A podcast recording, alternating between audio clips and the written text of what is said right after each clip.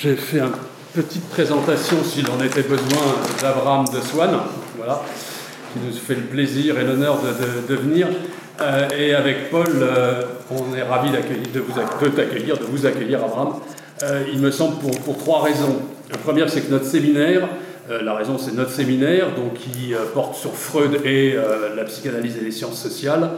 Et cette année, plus particulièrement, on a pris pour objet aussi la pensée d'Elias, Freud, Elias, et dont euh, tu connais, donc vous connaissez euh, très bien leur œuvre à tous les deux. deuxième euh, raison de l'intérêt et du plaisir de vous accueillir, c'est que vous traitez d'un sujet qui est au cœur de notre réflexion, la barbarie, et je renvoie, pour ceux qui jamais ne le connaîtraient pas, à l'ouvrage traduit en français d'Abraham, entre autres, mais Diviser pour tuer les régimes génocidaires et leurs hommes de main, paru en 2016, je vais y revenir rapidement. Et puis la troisième raison, c'est parce que vous multipliez euh, vos champs d'études, tous empruntés à notre actualité la plus douloureuse, le génocide juif, donc dans cet ouvrage, le génocide rwandais, l'assassinat de masse en Indonésie, etc., par la mise au point de différents modes opératoires génocidaires, mais aussi de profits de tueurs, qui vous permettent dans cet ouvrage de classer différentes formes d'extermination comme autant de processus de construction sociale du meurtre de masse. Je vais essayer d'être euh, plus précis au, euh, trop, euh, trop rapide, et dire que ce sujet de la barbarie qui est notre actualité, cet objet, vous le saisissez à la lumière des catégories de la psychanalyse, avec au premier chef celle de l'identification, même si dans cet ouvrage vous êtes très critique sur Freud, celle de l'identification que vous analysez comme un processus mental consistant à considérer comme semblables certaines personnes et dissemblables les étrangers. Similitudes et différences qui prennent sens par rapport au moi et dont le corps est le double processus conjoint d'inclusion et d'exclusion fondateur du social. Et par ailleurs, un processus dynamique porteur des émotions, d'affect à l'égard d'autrui. Je vous cite page 51. Le point nodal d'une explication des épisodes génocidaires réside dans le rôle que joue un type particulier de disposition, partagé profondément, ancré dans le contexte culturel, à savoir la capacité d'identification et de désidentification d'un groupe dans son rapport avec d'autres êtres humain. C'est page 51. Et donc il est important de comprendre comment vous montrer après Elias. Et donc la première question qu'on voulait vous poser avec Paul, c'est de vous demander quel est votre rapport à Elias. Comme vous l'avez connu, mais on, vient juste d'en parler, donc de, nous dire que montrer à Elias que si le génocide témoigne d'un processus de décivilisation, c'est-à-dire proprement d'une régression morale, symbolique, politique, par le biais de la mise à l'écart de groupes cibles, néanmoins se produit à côté de lui un processus de civilisation que rend sensible le renforcement de l'autocontrainte du peuple majoritaire, majoritaire par rapport au groupe cible, lui discriminé.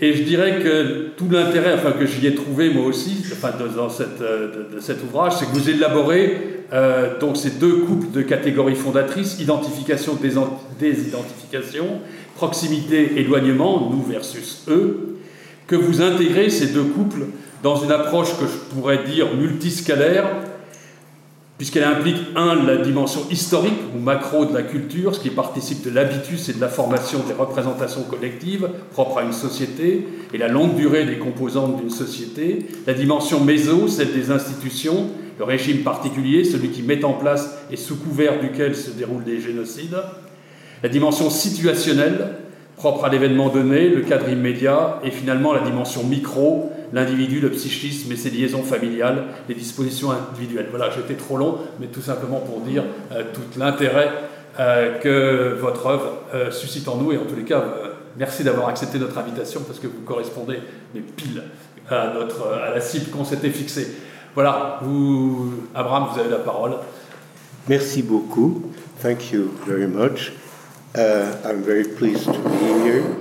Uh, I will speak English because when I have to give a formal conference, I have to be for two weeks in France to mobilize the uh, soldiers of my vocabulary and the officers of my grammar and then after two weeks, the army of the French language begins to march for me. So I can do, I cannot démarrer à froid, make a cold start, but I do speak French and I understand it, and you're perfectly free to speak French when you want, and I could even answer you. But French uh, written French language is a formal affair and one has to be quite uh, competent to do. It. I will talk about uh, the indispensable psychoanalysis for the social sciences. And I will especially talk about social science research. Uh, and this will be a very superficial presentation because all the time I will be talking about the uh, jeweilige Oberfläche, that what presents itself in the, the actual situation. Uh, one point of departure for me is that I like to confuse the, the, the, the borders between psychology and social science and to think in the tradition of Norbert Elias of people essentially linked, connected to other people, and their psychology uh, reflects those links. One could even look at Freud's uh, psychology of child, early childhood as a micro sociology of the very early triad. Because it's all it's not about the child alone it's about the child and his parents and maybe his siblings. So we might look at him as a micro sociologist i don't do that out of uh, disciplinary imperialism i couldn't care less. But i feel it's good to to conceive of a human being as durch und durch sozial as elias used to say I will talk about uh, unconscious processes in social science research as they proceed between people who are being researched and the researcher. Uh, but when I talk about unconscious, I mean unconscious light, le préconscient, the uh, uh, preconscious. Uh, and I will do not talk about the unconscious in the sense of mental states, fantasies, memories, uh, ideas, uh, which are inaccessible to the individual. I'm talking about all sorts of mental contents that when the person is confronted, usually he will uh, avow, accept that yes, he had those ideas. So it's light unconscious and light repression. Uh, by the way, there is much criticism in modern psychology of the idea of an unconscious that would be inaccessible to the person or only accessible after intense and extensive analysis, maybe after years and years. Uh, so um, this is an important criticism of the old school of psychoanalysis. By the way, uh, as you are well aware, that contemporary uh, neurologic brain research very much confirms Freud's ideas of the enormous impact of early experience on the development of the, the person. Uh, but now the idea is that uh, neurological connections are formed at a very early age that remain for most of a person's life and are very difficult to reshape. So Freud would have been very pleased with this because he always dreamt of that his whole psychoanalysis would get a neurological foundation. After all, he started as a neurologist uh, preparing fishes' nerves. That was when he was an early student. so, uh, what I'm talking about is very close to literary imagination and also very close to everyday experience when people say someone hides his head in the sand. Or a beautiful expression in German, er macht sich nicht wissen. I like that expression, which is not entirely grammatical. He makes himself not knowing, but it shows that what we call denial, déni, is an activity. Now, the problem in early criticism of by philosophers of psychoanalysis was that they have the idea of the unity of consciousness and how can you censor an idea?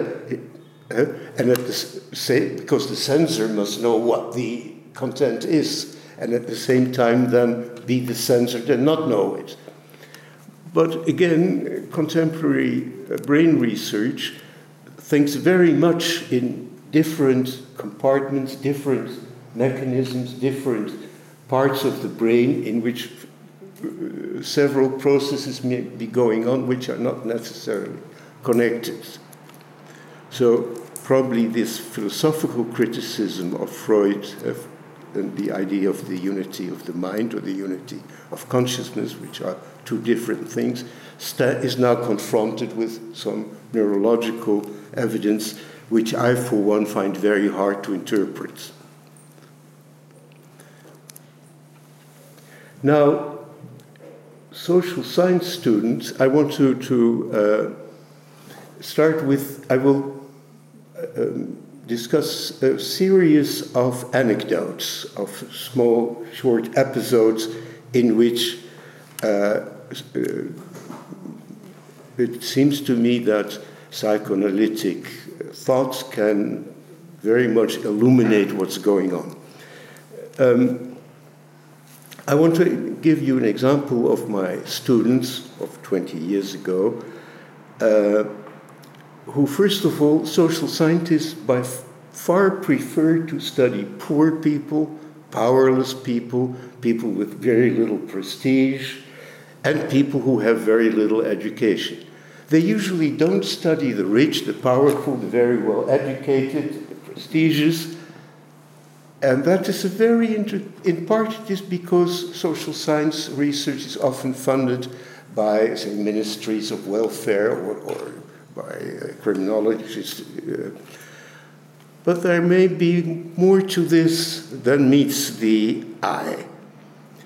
Anyway, social science research students and anthropologists usually prepare to do research with poor people or with, uh, let's say, anthropologists with people who are uh, far behind in their technological grasp, uh, who are discriminated against, etc., etc.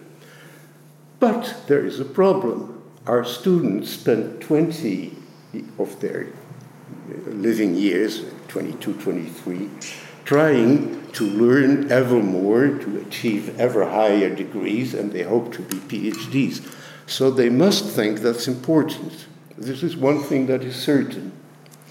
At the same time, they have to deal with people who are most often not very educated, certainly don't have a PhD degree. But most students I met are profoundly and sincerely egalitarian. So they're there in a bind because they are so egalitarian, they cannot look down on the people they investigate. But because they are so learned, they are far superior in that respect to the people they do research with. That's a problem. Georges Devereux, who wrote the book Anxiety and Method, discusses these problems at length and the importance of what he calls transference and countertransference. Again, transference and countertransference light. Uh, it's not uh, as deeply uh, rooted in the psyche as the, when Freud talks about it. By the way, the idea of transference, which is absolutely essential to the social sciences and completely absent, except in the writings of Devereux, uh, but in psychoanalysis, it is the least developed concept for a very simple reason. Freud was a wild analyst. He wasn't trained to do analysis because he was the first analyst. And the idea is that it takes an analyst to analyze transference and countertransference. So Freud was a bit uneasy about the whole thing. Yet, to, in my mind, it is one of the most important to a sociologist. That is an absolutely central concept, which should be a central concept in sociology, but it is absent there uh, as anywhere else in social science. So, social science research students are in a bind. They're egalitarian, but in the respect they value most in life, they're by far superior.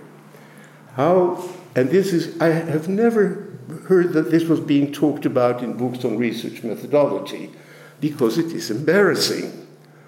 You don't want to be an arrogant, uppity uh, re- young researcher talking down to your research subjects. Uh, in one of his books, Industrial Bureaucracy, uh, Alvin Gouldner describes how he sent his students to work with uh, gypsum miner, uh, miners, people who work in the gypsum mines. What is gypsum in French? Cigarette. Okay. No, no, no. I don't mean gypsies, I mean gypsum. The, the white stuff you make statues. Ah, le plâtre. Gypse, le plâtre. Du gypse. Du gypse. Voilà. Not gypsy, but gypse. And what his students do is they are, in his terms, going native. They appear on the university campus in overalls stained with gyps, and they have become quasi miners, which is one way of trying not to be one up on their subjects. But it's also rather ridiculous. Of course, it's not a solution, and it should be talked about. And why are you running around in overalls at this PhD uh, college, the school? I was also reminded uh, uh, of another solution. It's uh, Norman uh, Mailer in Advertisements for Myself. He has a, a, long essay called, and it is now almost unpronounceable, so between quotation marks, The White Negro, the white black. And there he fantasizes how he, as a young white Jewish boy, admires and glorifies soul and hipsterism and all the ways of black people who are, in his account, by far superior to this little uh, Jewish students of middle class parents. And he translates the word hipster is the real cool uh, black person. This is a kind of fantasy that tries to stand things on their head. These people may be poor, they may be uneducated, they may have no power over their circumstances, but they can uh, make music, they move, they dance, they're cool. Huh? Which is quite often encountered in fantasies by a, let me say it somewhat, not entirely, a, not entirely a dominant class, but say a superior class, uh, about the, the underlying class. There is a beautiful study by Mattijs van de Port about uh, uh, Yugoslavia before the, the war in the late 80s, where he tells how much the, the Yugoslavs despise their gypsy countrymen, but then they go to, on, on Friday evening, they go to the pub, they get very drunk, there are the gypsies making music,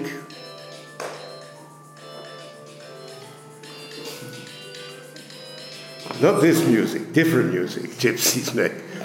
And then the, the, the, the, the, the Yugoslavs, uh, the Serbs, we would say nowadays, they get very drunk and they, they start to cry and they want to embrace these gypsy musicians. You are the only ones who understand me. No one understands it, but you understand. Again, soul. Uh, there is a reversal of class orderings, which uh, has many meanings. And one could say that what is going on is transference light or countertransference light, uh, uh, but there is a, there are hidden fantasies about one another, and probably the, the gypsies or these black people have counter fantasies in which they're mocking these Serbs or mocking these nice Jewish middle class boys from New York. now, as you may see, what I'm doing is what we, you could call wild analysis to the second degree. Uh, Puissance 2, uh, because not only is this not a patient of mine who I have been treating for five or seven years, the, these persons have never been my patients, and they are even they are a group in a social context. So one must take whatever I have to say uh, with a certain reservation. But on the other hand, all of you have an enormous amount of social experience in which you recognize these uh, settings, these situations. It's in a way nothing new. We, this is the world we know. So, what happens there is that the, the, the, the, the, the repression of uh, emotions and of fantasies is a collective repression. It's not just one person doing it, it's the entire crowd participating in some form of denial, light. I will give a number of examples, but I have to warn you right away that all of them are somewhat penible, uh, precarious, embarrassing, because that's exactly what it's all about. It is about avoiding embarrassment and shame, and uh, so uh, there is. You must bear with me when I am going to be somewhat indiscreet. The first example I want to give is my first encounter with Norbert Elias. I must have been in my early 30s, it was in 1974, and I had come to Leicester, where Norbert Elias lived at the time, uh, with Johan Goudsblom, my elderly, I call him my older brother in science, he was an elderly just 10 years older, not entirely my father, but an older brother, and he protected me and he guided me. And he was, of course, the great champion of Elian thought uh, anywhere.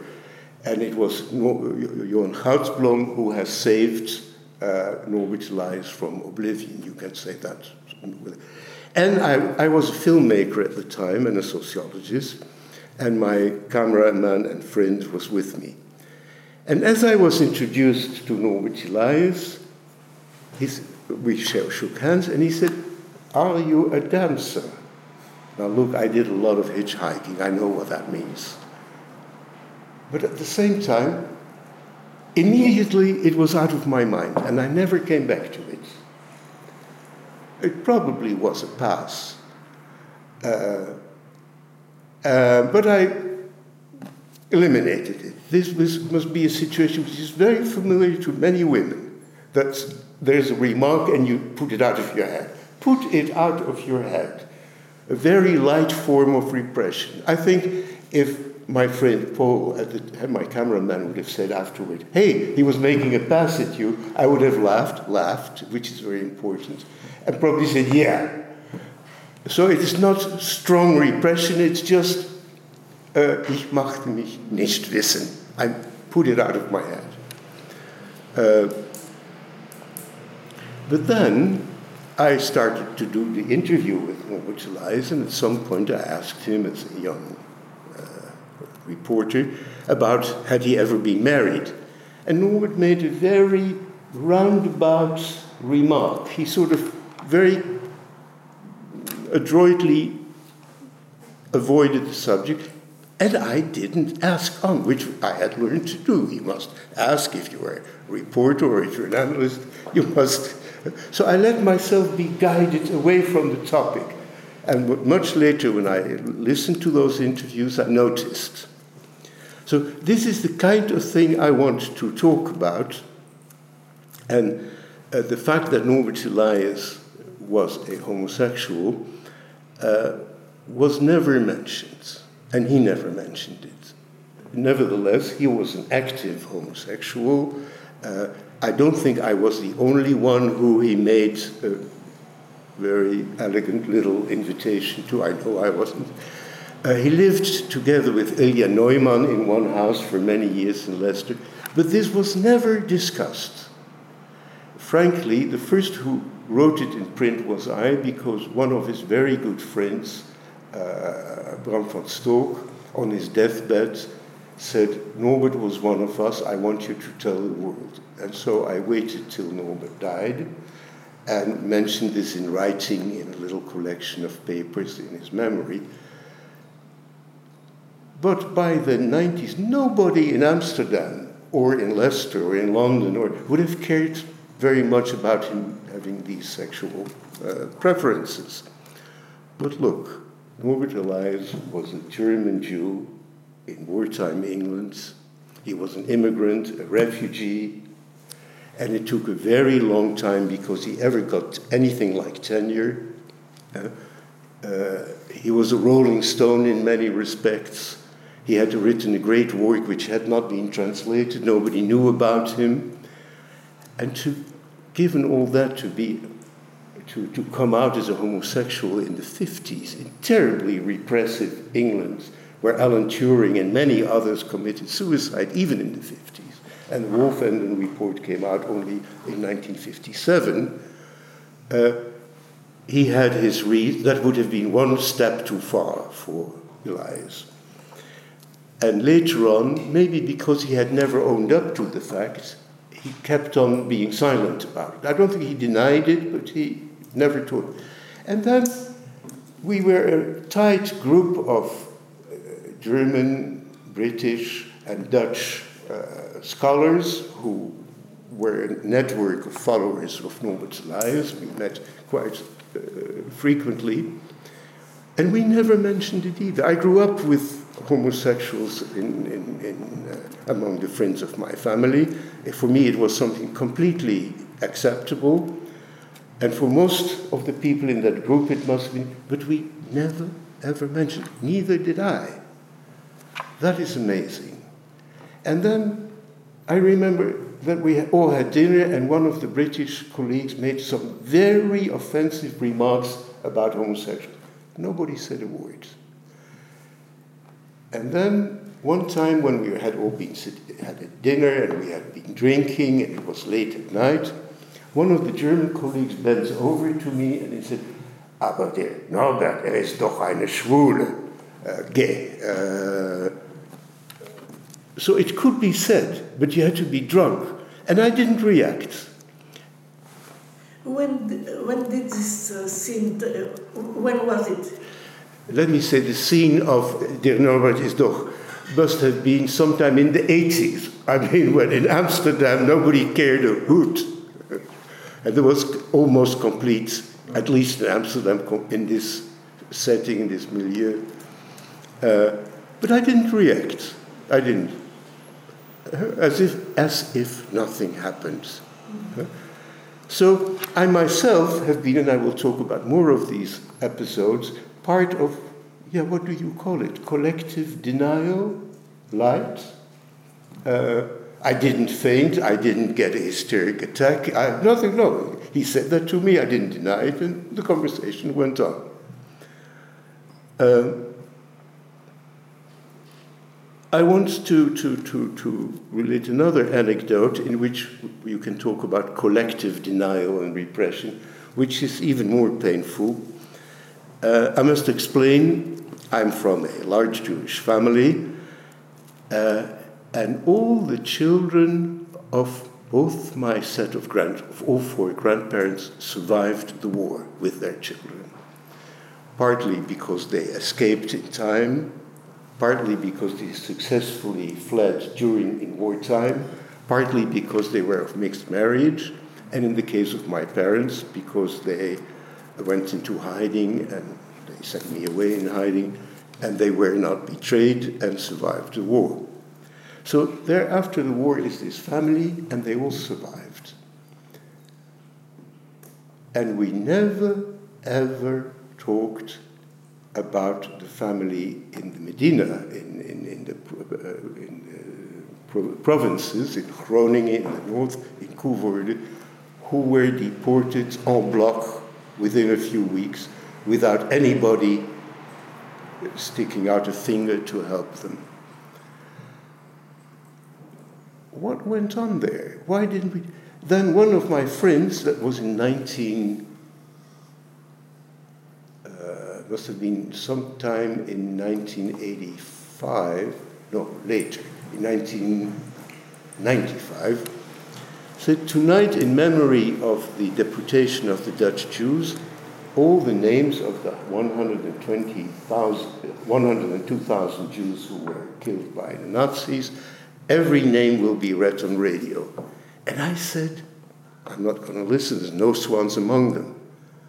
My friend Hans Fell said, You better listen. And so I listened.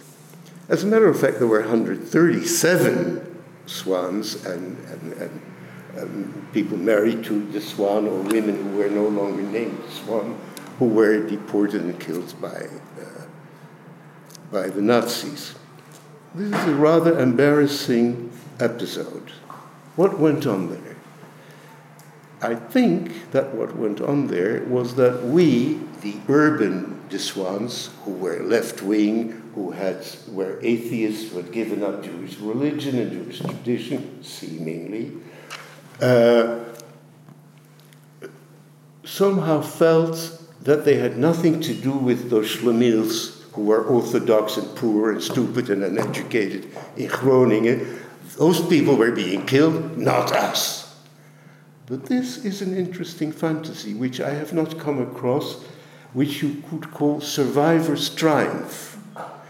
It is a fantasy that we were, we were, got the better of them, of the Nazis. We are the survivors, uh, which is very much part of my own uh, way as a young kid and even as an adolescent later of thinking.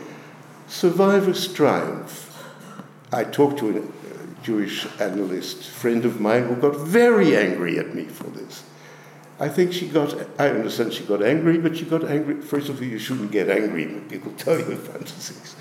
So it stuck her.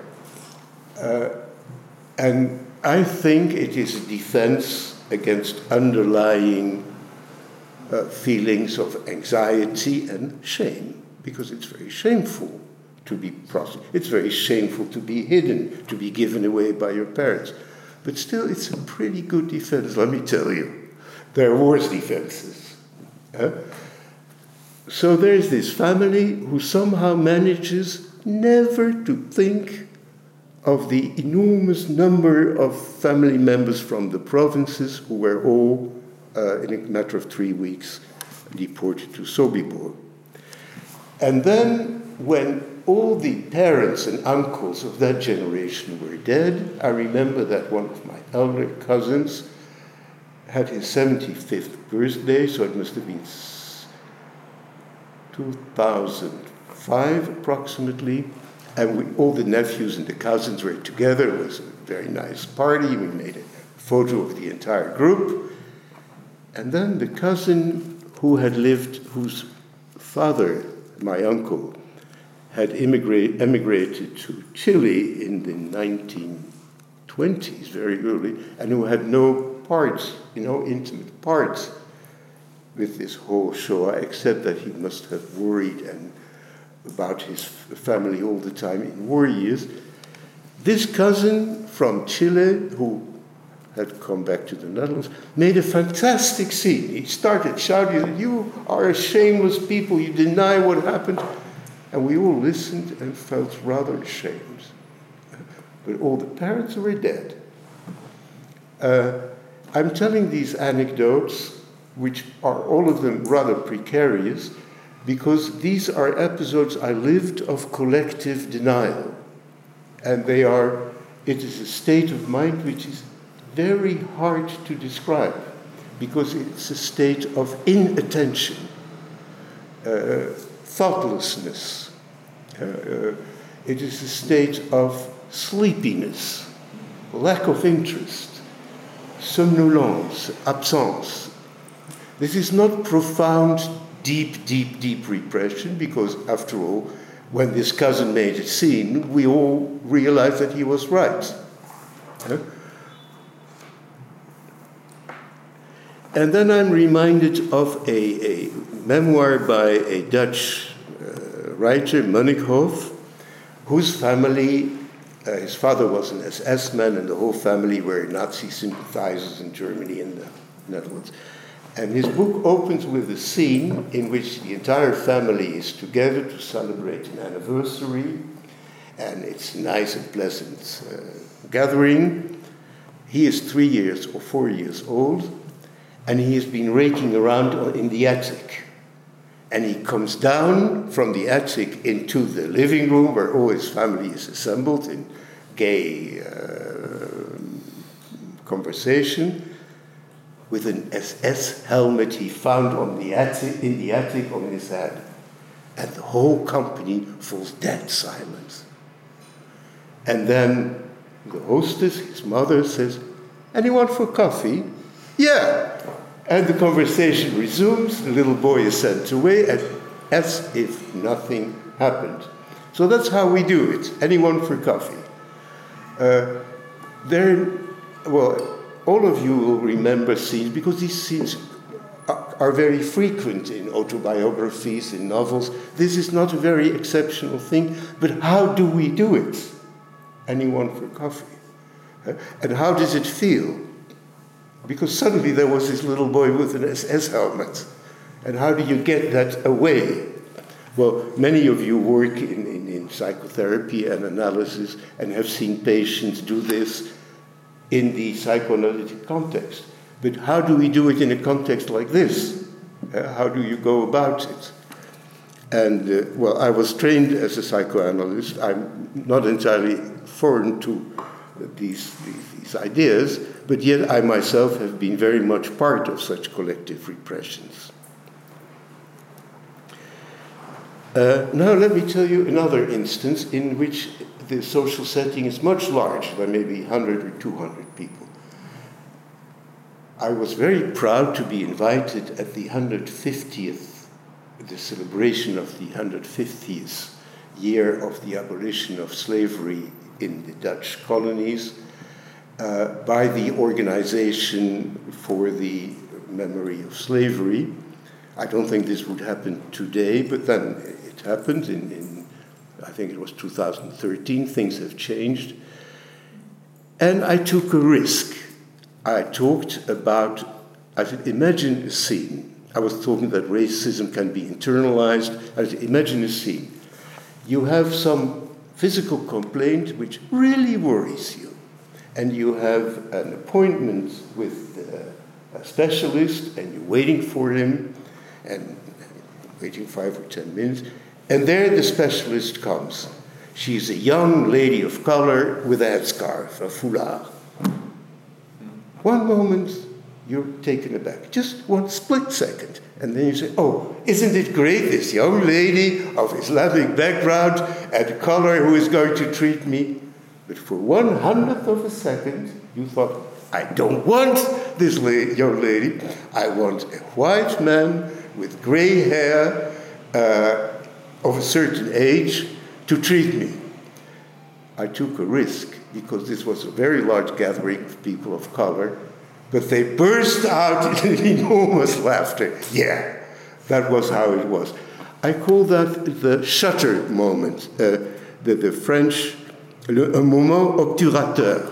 When the camera clicks, and for one split second, there's a little bit of light and a clear image in the dark and then the camera closes again. Uh, and I continued, I said, which I think is true, that we all live in an environment where we cannot help to breathe in the microparticles of pollution every moment of the day of cars and industry. And just like we have the mar- microparticles of climate pollution in our system, we have the thoughts, the, pollute, the polluting thoughts that circulate in society and which we cannot help internalize. And this somehow made the whole uh, idea more acceptable that yes, it's stupid, but you, as a person of color or as a Jew or I don't know, as any as a human being, you cannot help that you have thoughts which you are disagree with very much, and that nevertheless are in some way, as you say, internalized and denied. Now, these are very complicated theoretical terms, but I want to talk about them in the expérience vécue, lived experience. Eh? And at that moment, the, I think the combination of a joke and the metaphor of environmental pollution, microparticles, you breathe in without you lets them off the hook.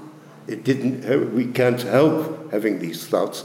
And that was why uh, with a big laugh, they could accept it. The joke was on all of us. After all, I am a gray haired, elderly white man.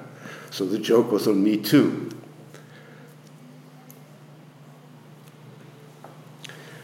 Uh, I have worked quite a bit on the strange phenomenon that it somehow seemed impossible until quite recently for the Dutch to realize their, what happened in their colonial past.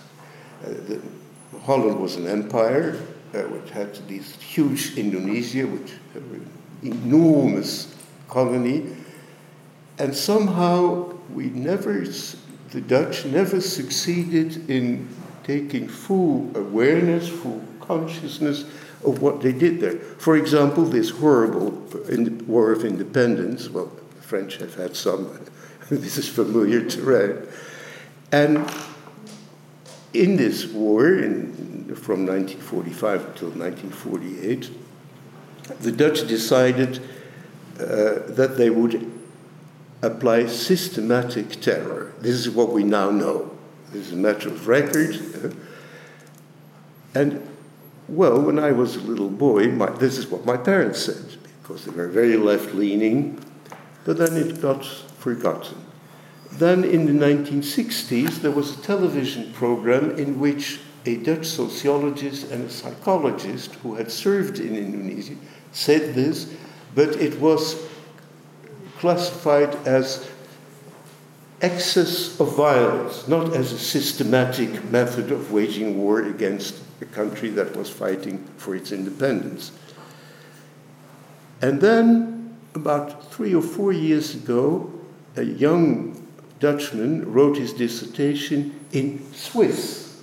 His uh, supervisor was a Swiss professor at a Swiss university, and there he could write an account of that war, which was realistic, and where it came out that this was a systematic, conscious uh, way of waging the war, which the highest command knew very well, and they let some uh, terrorist units kill uh, the Indonesians at Almas, but it came from Switzerland, not from the two first realistic books on the Belgian Congo were written by a British and an American uh, historian, Ascherson and, well, the other name will come back to me.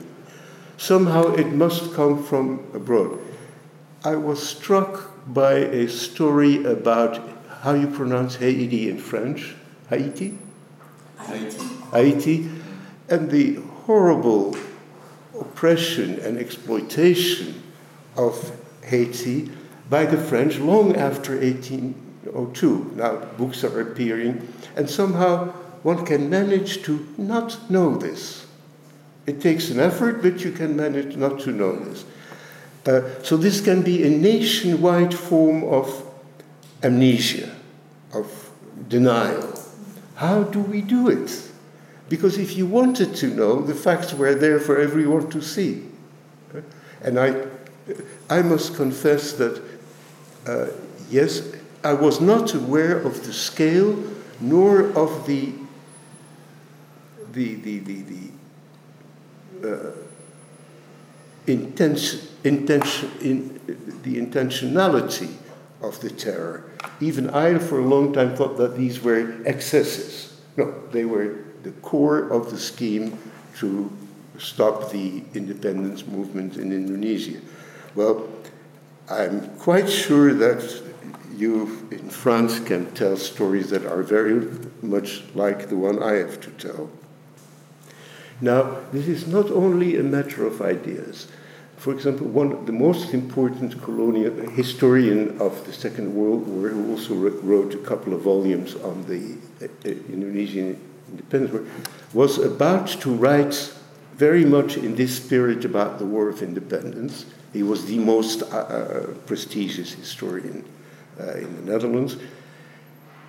And then veterans threatened him so much, physically threatened him, that his Conseil de, de, uh, his advisory council told him better not write about it. So this is not just a matter of psychological denial, it's also a matter of actual physical threats. And veterans play quite a major role. And also politicians. Uh, I know the example of one very well known Dutch historian who found a report on terrorism in Indonesia and quietly put it back in the drawer uh, and never published about it. I know it because another colleague of mine later on found that uh, report with a little note saying, making clear that he, he had seen the, uh, his predecessor had seen the report. so my problem, and it's in a way the, the, the, the question I lay before you how should we describe these processes of light denial, light uh, repression, uh, and how exactly can they be verbalized? How many? 15 minutes. 15 minutes, okay. Uh, I want to now change, slightly change the subject and talk about the terms identification and disidentification, which you mentioned, because they are taken uh, um, uh, entirely from psychoanalysis. These are psychoanalytic terms which I have used in a historical sociological account. Uh, I think Norbert Elias called them we feelings. That's a very nice expression. Uh, and they have to do with they are the an aspect, the mental aspect of group formation.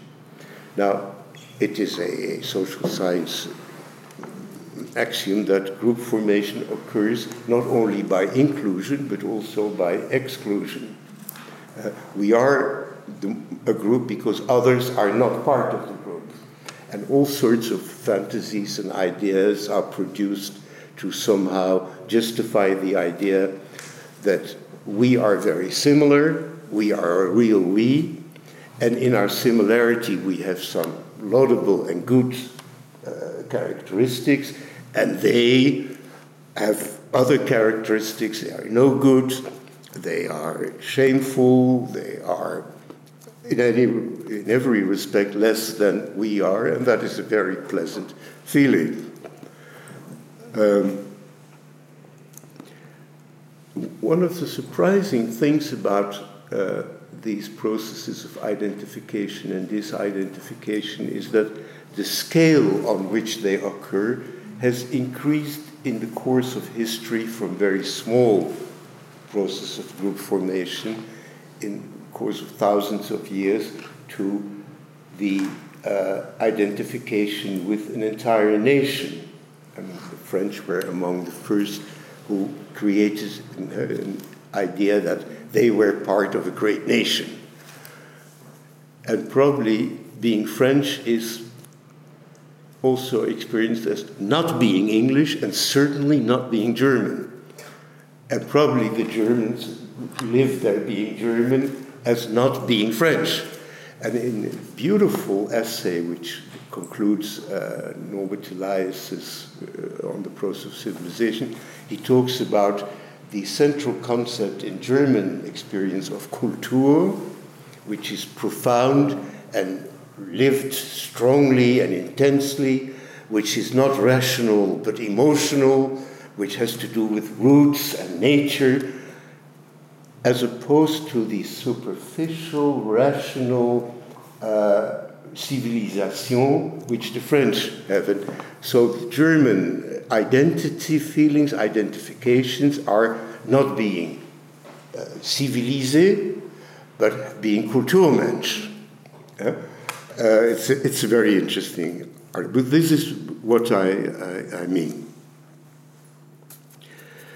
Now, obviously, in these processes of identification and disidentification, which are a twin process, two sides of the same medal, uh, the idea of projection, of projective identification, plays a very large role.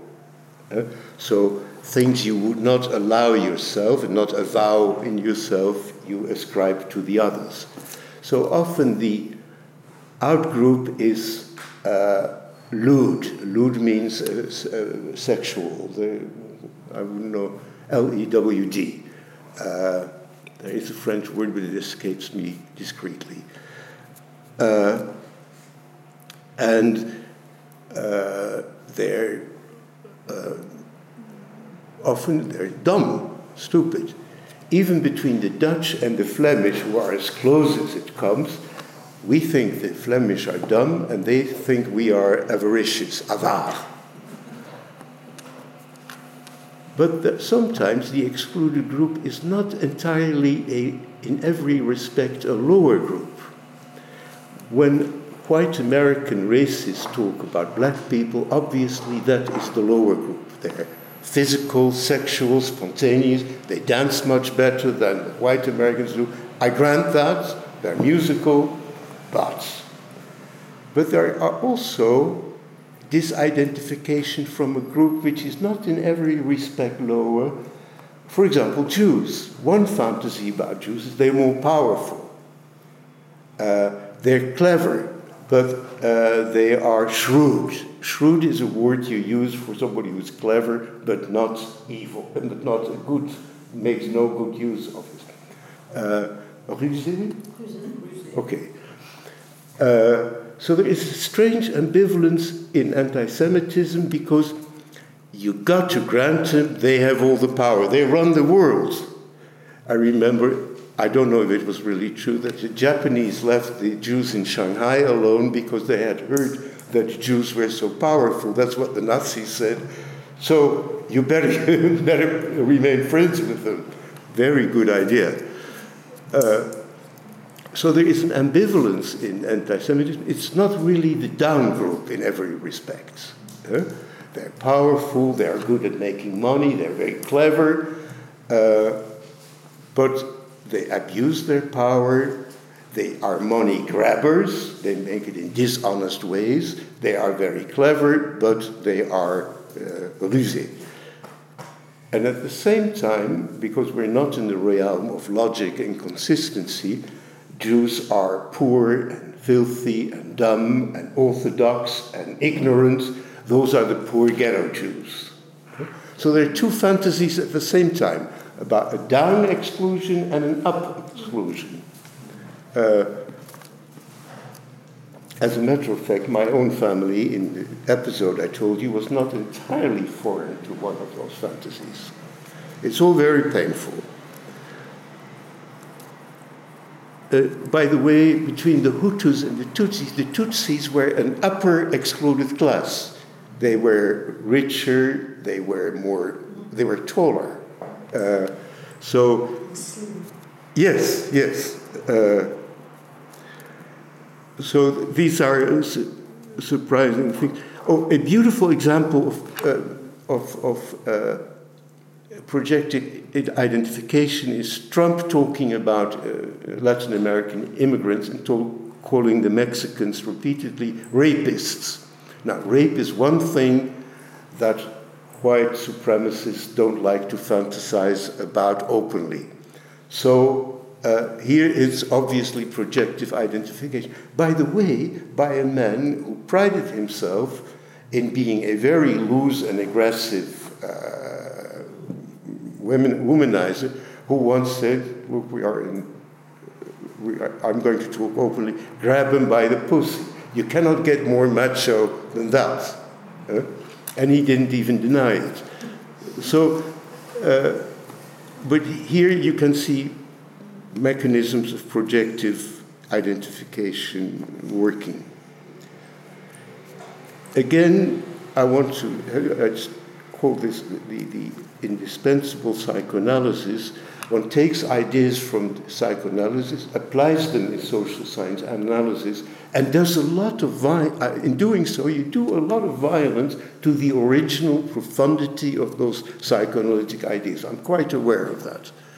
But look they have to be or i feel they have to be applied in social science and in doing so you transform them and maybe you empty them of their profundity. I'm willing to i uh, would be very interested in having your opinion about that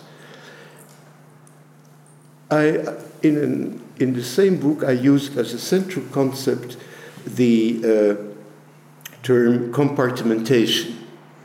Compartimentalisation, I think an awful word, but in it, hidden in it, is the word mentalization, which is Peter Fonagy's word, and he is a, a very fascinating uh, successor to uh, psychoanalytic theory.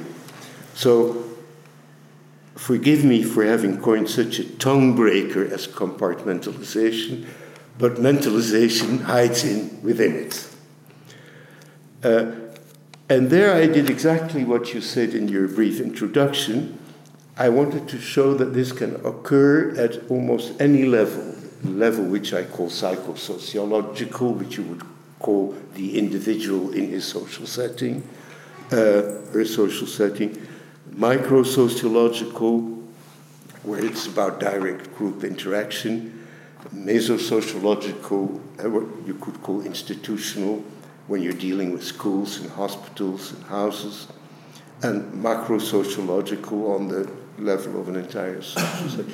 and this compartmentalization is the imposition of an ever stricter separation of the uh, the people of the regime versus the target people, the peuple cible.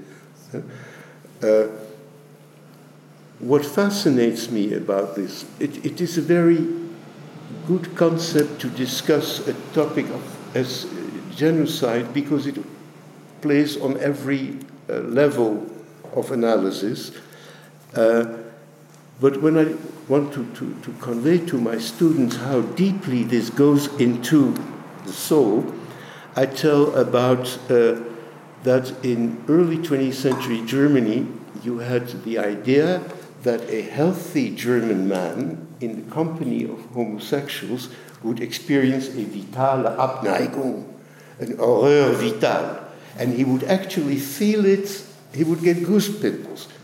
Now, if you didn't get goose pimples in the company of homosexuals, could there be something wrong with you?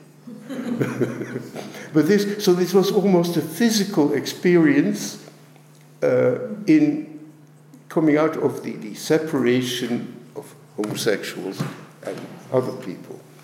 And the same thing was then transferred to Jews. A good Aryan German really felt uncomfortable. He was not afraid of Jews, but he felt abhorrence. Uh, one can think of the, the level of direct interaction. You don't want to be seen with those people. Uh, let's take one very much scandalized person in contemporary society, a prostitute. You don't want to be seen in the company of a prostitute. Uh, you would feel very embarrassed, very. Uh, you didn't want to be seen with Jews, not because you had anything against them, but people might think something. And this is how it works. Uh, and I told students about uh, the story of a little uh, boy who was the son of a National Socialist collaborating family in the Netherlands. And every kid in his class had had a birthday, and then the other kids would come. And when his birthday came, he invited all the children and it, uh, it was end of school, four o'clock, no child appears. By five, there were no classmates, and by six, it was obvious that no one would want to come to his birthday because the parents had said, You do not associate with the, uh, son of a uh, collaborator. And that is how it works and how it works for little children. Uh, so and this can happen at the level of schools, hospitals, housing, and finally at the level of an entire society where uh, people are forced to, to wear yellow stars, for example. There are laws forbidding Jews to do this or that. Uh, and so this, this, this compartmentalization or compartmentation uh, is, spreads further and further in every uh, cell of society and is the, the, the, the, in the, the first preparatory stage for uh, uh, genocide. Well, uh, you have written about that at length. Séparer was the, the word in, in your title, right? Purify and destroy. Sorry? What, what do you mean? What? Séparer pour, pour détruire. Purifier. Purifier. Purify. Yeah. Yeah. More or less the same. Yes. Now, and I'm going to round off with this. Uh, Norbert Elias, in his book Studies on the Germans, uh, talked about a Zusammenbruch, an effondrement, a collapse of civilization.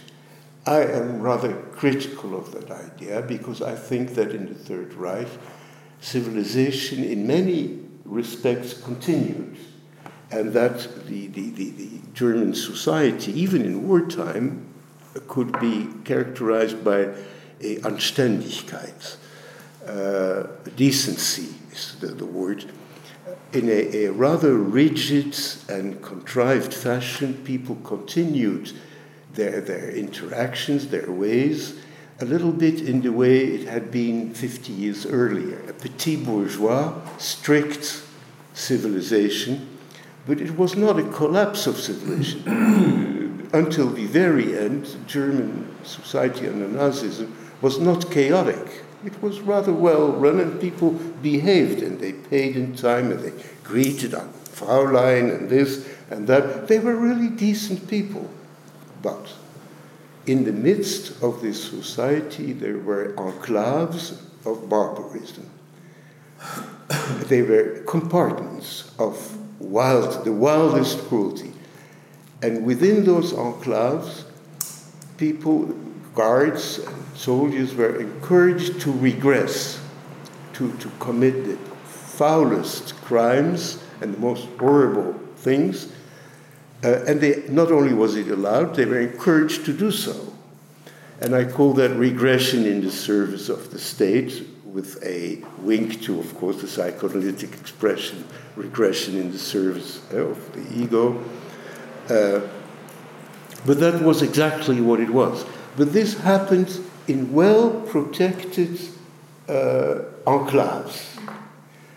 But what did people outside the enclave know of what happened inside? Not everything. But most people knew that something terrible was going on there. You could pass, say, the Gestapo headquarters, and thank God that you didn't, ha- you didn't know anybody who was in there, but you knew that it was terrible. Nor did you know why exactly and for what reasons people were put in those enclaves. So you better watch what you do because you can never tell. You better err on the safe side. So, by this, you know that there is something, but you do not know what that something is. And that makes you very careful. And so you become your own policeman. Huh? You police yourself and your friends. Uh, I call that dis-civilization. So civilization, in a way, continues. It doesn't collapse. Maybe it regresses a bit. And at the same time, there is a complete collapse of civilization within these enclaves. All right, well, that is uh, what I prepared for this evening. Et je suis très curieux de savoir vos réactions, vos questions, et je ferai mon mieux de vous répondre en français. Jacques, peut-être tu veux intervenir ou c'est Pas. Je- dans ce que vient de dire euh, Abraham et euh, je retrouve euh, son, son livre, Compartimenté. Ouais. Et euh, préfère pas. Ok, je dois y aller. comme tu avais dit que tu devais y aller. Oui, hein, oui, voilà. je sais bien. C'est pour ça que je voulais te Yeah, passer I'm la parole. so sorry, Abraham. Mhm. Uh, with pleasure to listening to you. On fait le. Merci, hein, Jacques, à bientôt. À bientôt. hein. Et merci d'être revenu. Allez, on fait un tour de table, mais je permets de prendre la parole avant vous, vous allez la prendre. Oui, je Allez. toujours. Euh, Je ne peux pas m'empêcher. Abraham, euh, en t'écoutant, j'essayais de. Alors, merci d'abord ton, ton intervention, évidemment, merci. C'était très riche, très intéressant. J'essayais de, de tenir les deux, les deux, comment dire, je ne sais pas si c'est deux pôles de ton intervention qui étaient sur le moi, la survivance, enfin je vais y revenir, hein, les petites différences, l'identification, etc. Et puis évidemment ce que tu as dit des Elias. Euh, et je vais tout de suite à ma remarque, euh, de l'un à l'autre, euh, jamais tu as parlé, si une fois, tu as parlé de sexualité, donc je vais y revenir. Mm. Euh, le moi, tu l'as, tu l'as défini comme euh, voilà, celui qui est plein de, de honte, de shame, euh, etc., la répression, voilà. Et puis le deuxième niveau que j'ai isolé, c'était celui non plus tellement du moi, mais plutôt celui de la famille, qui effectivement éclate dans cette autosatisfaction de la survivance par rapport aux autres, euh, et quelque chose d'obscène dans, cette, dans cette joie. Et le troisième point que j'ai retenu, c'est quand tu parles des petites différences, les traits physiques, euh, les blacks, les whites, c'est là où tu as, fait intervenir la sexualité, mais je vais y revenir. Euh, et plus exactement, c'est au quatrième niveau, plutôt, c'est au niveau de l'identification, désidentification. C'est là où tu l'as introduit, puis tu es passé ensuite euh, à la suite. Et puis le cinquième niveau que je trouvais très intéressant dans, dans ta démonstration, euh, le- la compartimentalisation qui peut être aussi interprétée comme une sorte d'énorme construction répressive, finalement de classement, Mhm. de répression. euh, euh, voilà, je m'étends pas. Et puis le dernier, effectivement, évidemment, le dernier, c'est le Zusammenbruch, c'est l'effondrement, Mhm. euh, qui, voilà, qui peut être quand même analysé, mais enfin ça c'est une, une question, donc une- un objet de la discussion. Quand même, l'Allemagne, effectivement, la petite bourgeoisie, elle reste bien sanglée dans ses idéaux du militariste, d'ailleurs du 19e, euh, etc., qu'Elias a tellement bien montré. Euh, en même temps, c'est quand même euh, la- la- la- la- la- le dépassement de l'interdit. Et c'est ce dépassement de l'interdit euh, qui ouvre, comment dire, à l'effondrement de la morale et euh, Dépassement de l'interdit. de l'interdit, de dire l'interdit moral, enfin, Ah, le, le- le franchissement de, des interdits, Yeah, yeah. de- des interdits structurant euh, et le moi et la société. Uh-huh. Après, on peut être tout à fait militariste et tout à fait sanglé dans son uniforme, n'était que quelque chose s'est complètement effondré. Et ce qui est effondré, c'est la, la morale, c'est le respect, euh, c'est euh, voilà, c'est la culture, voilà. Et le deuxième point, c'est tout ce que tu as dit, qui est quand même extrêmement intéressant, de, de- d'Elias. Et je me demandais quel était le lien euh, de cette homosexualité dont tu nous as parlé avec euh, sa, sa conception du monde, si on peut dire, la- l'autocontrainte. Et quel lien tu fais entre ça dont il n'a pas parlé et euh, l'autocontrainte, la répression, etc. Autrement dit, je me suis surpris à me dire que jamais tu parlais du désir, jamais tu parlais de la sexualité, et pourtant il me semble que ça a traversé les deux, les deux, les deux objets, de ta démonstration du moi jusqu'à la construction des génocides et de la compartimentalisation, en passant par 1, 2, 3, 4, et puis cette fameuse, euh, c'est ce que tu as dit de- de- d'Elias, quand même on ne peut pas faire l'impasse, alors là pour le coup on ne peut pas faire le déni, le sachant, je me dis, alors quel est le lien avec euh, son œuvre? Quel est le lien euh, avec euh, son approche de, l'autocontrainte, de la civilisation? Dont, quand même, je rappelle que Freud l'avait analysé comme la répression de la sexualité. Et quel est le lien là? Comment est-ce qu'il considérait, euh, parce que bon, on sait tout ce qu'il a dit de Freud, il le contestait sur l'apparence biologique, euh, le déterminisme, etc. Ok, moi j'avais pas vu ce que tu as dit, c'est-à-dire euh, l'autocontrainte de la sexualité et de la civilisation, pour le coup, alors qui est, à mon sens, le grand apport freudien au niveau de la civilisation, c'est la répression. Et quand il n'y a plus cette répression, c'est pour ça que je revenais à la Zusammenbruch, quand il n'y a plus ça, alors évidemment, il y a le, ça déborde, ça déborde dans la barbarie. Et c'est toujours la sexualité qui est dans la barbarie. C'est toujours la sexualité. C'est toujours les femmes qui sont violées, c'est toujours euh, la, la- la- voilà, la débandade des, des sens. Voilà, c'était les réflexions que ton Mhm. intervention, et je te remercie encore, m'a Mhm. donné à penser. Et on peut y aller sur les. Oui, non, mais j'ai pas, j'ai pas quelque chose d'aussi construit que, que toi à dire, mais effectivement, moi, je, comme écrit pas mal sur euh, le conformisme euh, dans les autoritarismes, donc là, je crois qu'on est vraiment là-dessus. Et puis tout à l'heure, avant Dites de... s'il vous plaît votre nom parce que je vais bien euh, lire ce que vous avez écrit là- là-dessus. René Frégosi. René. Mais je, je, je- vous donnerai mes coordonnées. All right, yeah. Mais, euh, mais- et tout à l'heure, on parlait justement de, de- du suivisme. Hein, Comment cette demi-conscience, on sait très bien que c'est pas vrai, mais on suit, on suit le groupe. Et alors justement, euh, autour de la... Et, et on parlait de la, la frustration sexuelle, donc on est absolument là-dedans, c'est-à-dire euh, euh, il y a à la fois de la frustration et de la libération de la libido, mais de travers, je dirais, en fait. Et euh, donc, mais voilà, c'est pas... Vous êtes en plein dans, dans mes préoccupations, mais, mais je n'irai pas plus loin euh, pour le moment. Moi, j'ai, en, vous écoutant, euh, à propos de ce que, tout ce que vous dites sur la compar- compartimentalisation, j'ai réussi. Zusammenbruch. Euh, il- me semble, vraiment, moi, moi ça m'a évoqué euh, la, la thèse très forte de quelqu'un que vous connaissez peut-être, qui est Claudia Kunz, qui montre, qui a très très bien montré, il y a longtemps de ça d'ailleurs, comment la- le, le régime nazi a fonctionné et a été indispensablement fondé sur les deux sphères, en l'occurrence masculine et féminine, bon, bien sûr, avec une sphère de transgression génocidaire totale d'un côté, mais qui ne pouvait tenir que parce que à la maison, Heimat, quand ces soldats revenaient, ou dans la société générale, euh, globale, il y avait ce semblant de normalité assurée, en l'occurrence par les femmes.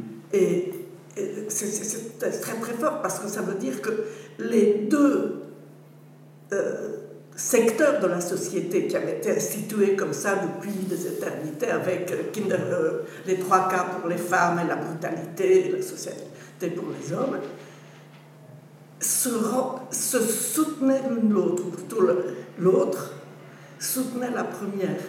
Donc, vous, vous dites oui, il y, a eu, euh, il y a eu de la normalité, bien sûr, mais la normalité était en l'occurrence totalement faite pour soutenir le, le désordre absolu. Mhm. Mhm. Mhm. What's your eh, comment vous appelez-vous Parce que je- Liliane Candel, Liliane Sandel. moi j'ai beaucoup, beaucoup, beaucoup réfléchi à tout ça. Mhm. Non, mais je me rends com- euh, compte que je ne suis, je suis parmi les gens qui, qui ont vraiment réfléchi sur toutes ces choses-là. Donc, uh, let me make a note of what you said. So I translated as the so-called normality and domesticity served to sustain the complete barbarism of the Nazis. Is that a correct uh, rendering? Yes. The fact that I don't immediately, que je ne réponds pas immédiatement, c'est que je ne sais pas encore la réponse. Donc on va, on va faire, on continue le tour de table. C'est- C'est pas une question. Et, et j'ai rien, jamais rien écrit. Donc, donc, oui, une petite, juste une petite remarque. Vous savez, quand vous avez parlé de, de, votre, de vos étudiants juifs qui s'intéressent aux au, aux Noirs, Oui, eh, c'est pas, ça vient de loin, c'est pas nouveau cette histoire. non. Parce que c'est depuis très loin. Le, le premier film parlant c'est The Jazz Singer, c'est ce juif qui, qui, se déguise en noir pour, pour chanter alors que son père est. Uh-huh. Oh, the jazz singer, yeah. yeah. Donc c'est important cette histoire de, ah, du jazz singer. yeah. C'est le premier film parlant. The blackface. On donne la parole. Yeah. La, on donne la parole. Et donc, et, surtout, et en plus, avant, euh, si vous prenez le, le, le, premier roman de Kafka, uh -huh. s'appelle America, c'est à ce moment-là, son héros a encore une identité. Il s'appelle Karl Rossmann. Il a encore un, un nom et un, un, prénom et un nom. Après, c'est Joseph K. Après, c'est K. Mais quand on lui demande son nom, quand il arrive en Amérique, quand on lui demande son nom, il dit négro. Vraiment? Oui, donc c'est le, le degré zéro d'identité en fait. Uh -huh. All right. Il y a une maladie d'identité chez Kafka. Mm -hmm. What's your name, please? Moi, je m'appelle Jean. Mm -hmm. C'est ce qu'on va faire, on va tourner. On va tourner euh, et une fois, je vais commencer par lui. Avec le... Qui veut intervenir avant qu'on redonne la parole à Paul? Moi, je, enfin, votre, votre exposé était très riche, enfin, en tout cas, suscite énormément de, de, de, de réflexion. il se trouve que, que j'ai du mal à réfléchir à autre chose qu'à l'Ukraine en ce moment, enfin, depuis un certain temps. Mm -hmm et qu'on a affaire à, en acte, en quelque sorte, euh, comme ça, au présent, à euh, un phénomène qui, se, enfin, qui, qui, a une, qui, entre autres choses, disons, a une dimension euh, de négation euh, importante. Enfin, il y a, il y a depuis quasiment le début des, des, événements une dimension de négationnisme russe qui me qui me fait réfléchir. Et euh, euh, comme vous avez parlé de l'antisémitisme avant, euh, en tout cas j'ai souvent eu l'impression que l'antisémitisme était toujours à penser sur deux plans. En quelque sorte, il y avait la violence et puis en même temps il y avait la négation de la violence. Et que l'antisémitisme dans son histoire contient les deux, en quelque sorte, comporte les deux. Et puis, avec les événements d'Ukraine, je me dis que en fait, le, la négation et euh, accompagne la violence. Mm -hmm. Sauf qu'une fois qu'on a dit ça, on se retrouve avec beaucoup plus de difficultés qu'au départ, parce que, et ça apparaît bien dans, dans ce que vous avez dit, c'est compliqué le, le, la négation. C'est-à-dire qu'on a énormément de, de plans mm -hmm. et de mots qui l'accompagnent. Et j'avoue que c'est presque, en tout cas maintenant, je suis beaucoup plus intimidé devant le thème de la négation qu'il y a quelques années. Ça me paraît beaucoup plus compliqué. Euh, si je prends simplement deux, deux, niveaux, qui sont en quelque sorte les deux, deux, deux plans un peu anciens, si je me place sur le plan de la sensibilité ou de l'entendement, bah, la négation peut relever en quelque sorte d'un défaut de sensibilité sur lequel on peut s'interroger. Qu'est-ce qui fait que, pour, Qu'est-ce qui fait qu'on ne perçoit pas les choses? Bon. Il y a mille réponses, déjà rien que sur ce plan-là. Mhm. Qu'est-ce qui fait qu'à un certain moment, la sensibilité s'éteint? Il y a une sorte d'éclipse de, de, la sensibilité. Pourquoi? Comment? Et puis, ensuite, il y, a, il y a un deuxième plan, j'entends moins, disons, sur le plan de la pensée. Alors, peut-être qu'on perçoit, mais en même temps, on ne pense pas. -hmm. Est-ce qu'on n'est pas capable de le penser? Est-ce qu'on ne veut pas le penser? Il y a tout ça. Il y a, il y a, il y a, il y a tout ça. Et alors, bon, du coup, moi, moi je n'osais pas prendre la parole du tout parce que je, je trouve que, que, que c'est voilà, voilà, compliqué, que, que cette, cette, question m'impressionne maintenant. Voilà.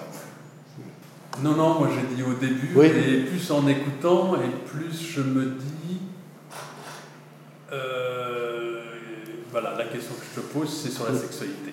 Mmh qui est transversale, euh, qui est fondatrice du déni, mmh. fondatrice de la négation, fondatrice de la compartimentalisation, fondatrice des comportements d'exclusion, barbarie. Alors là, aujourd'hui, on est plus que servi euh, comme preuve. Voilà, c'était ça. Euh, et du franchissement de ce qu'il porte la sexualité, c'est-à-dire le désir. Mmh. Est-ce que la répression, c'est pas la répression du désir? Ça n'est que la répression du désir. Là, et que la barbarie, c'est le franchissement de ce qui nous permet de vivre en réprimant le désir. ce qui nous fait tellement honteux et tellement peur. Et, euh, je ne suis pas convaincu en tant que sociologue et être humain euh, qu'il n'y a que la sexualité à contrôler et réprimer.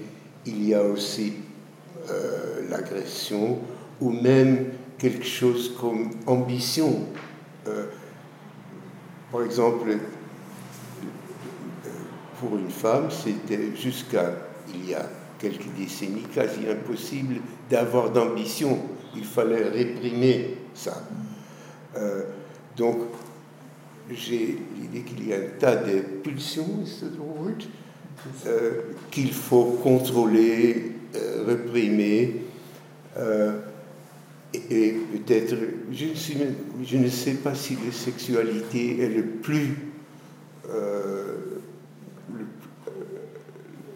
pulsion la plus forte, peut-être oui.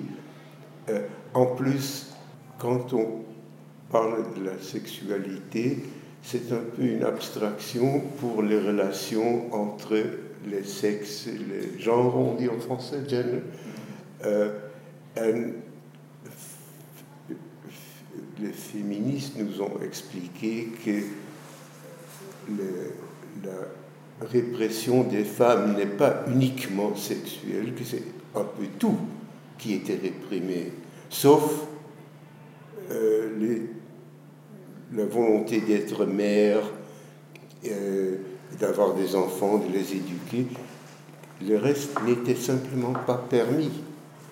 Euh, donc, je ne sais pas si l'ambition est une pulsion, je ne sais même pas si la sexualité une pulsion, ça, ça, quand même un peu un mot mécaniste.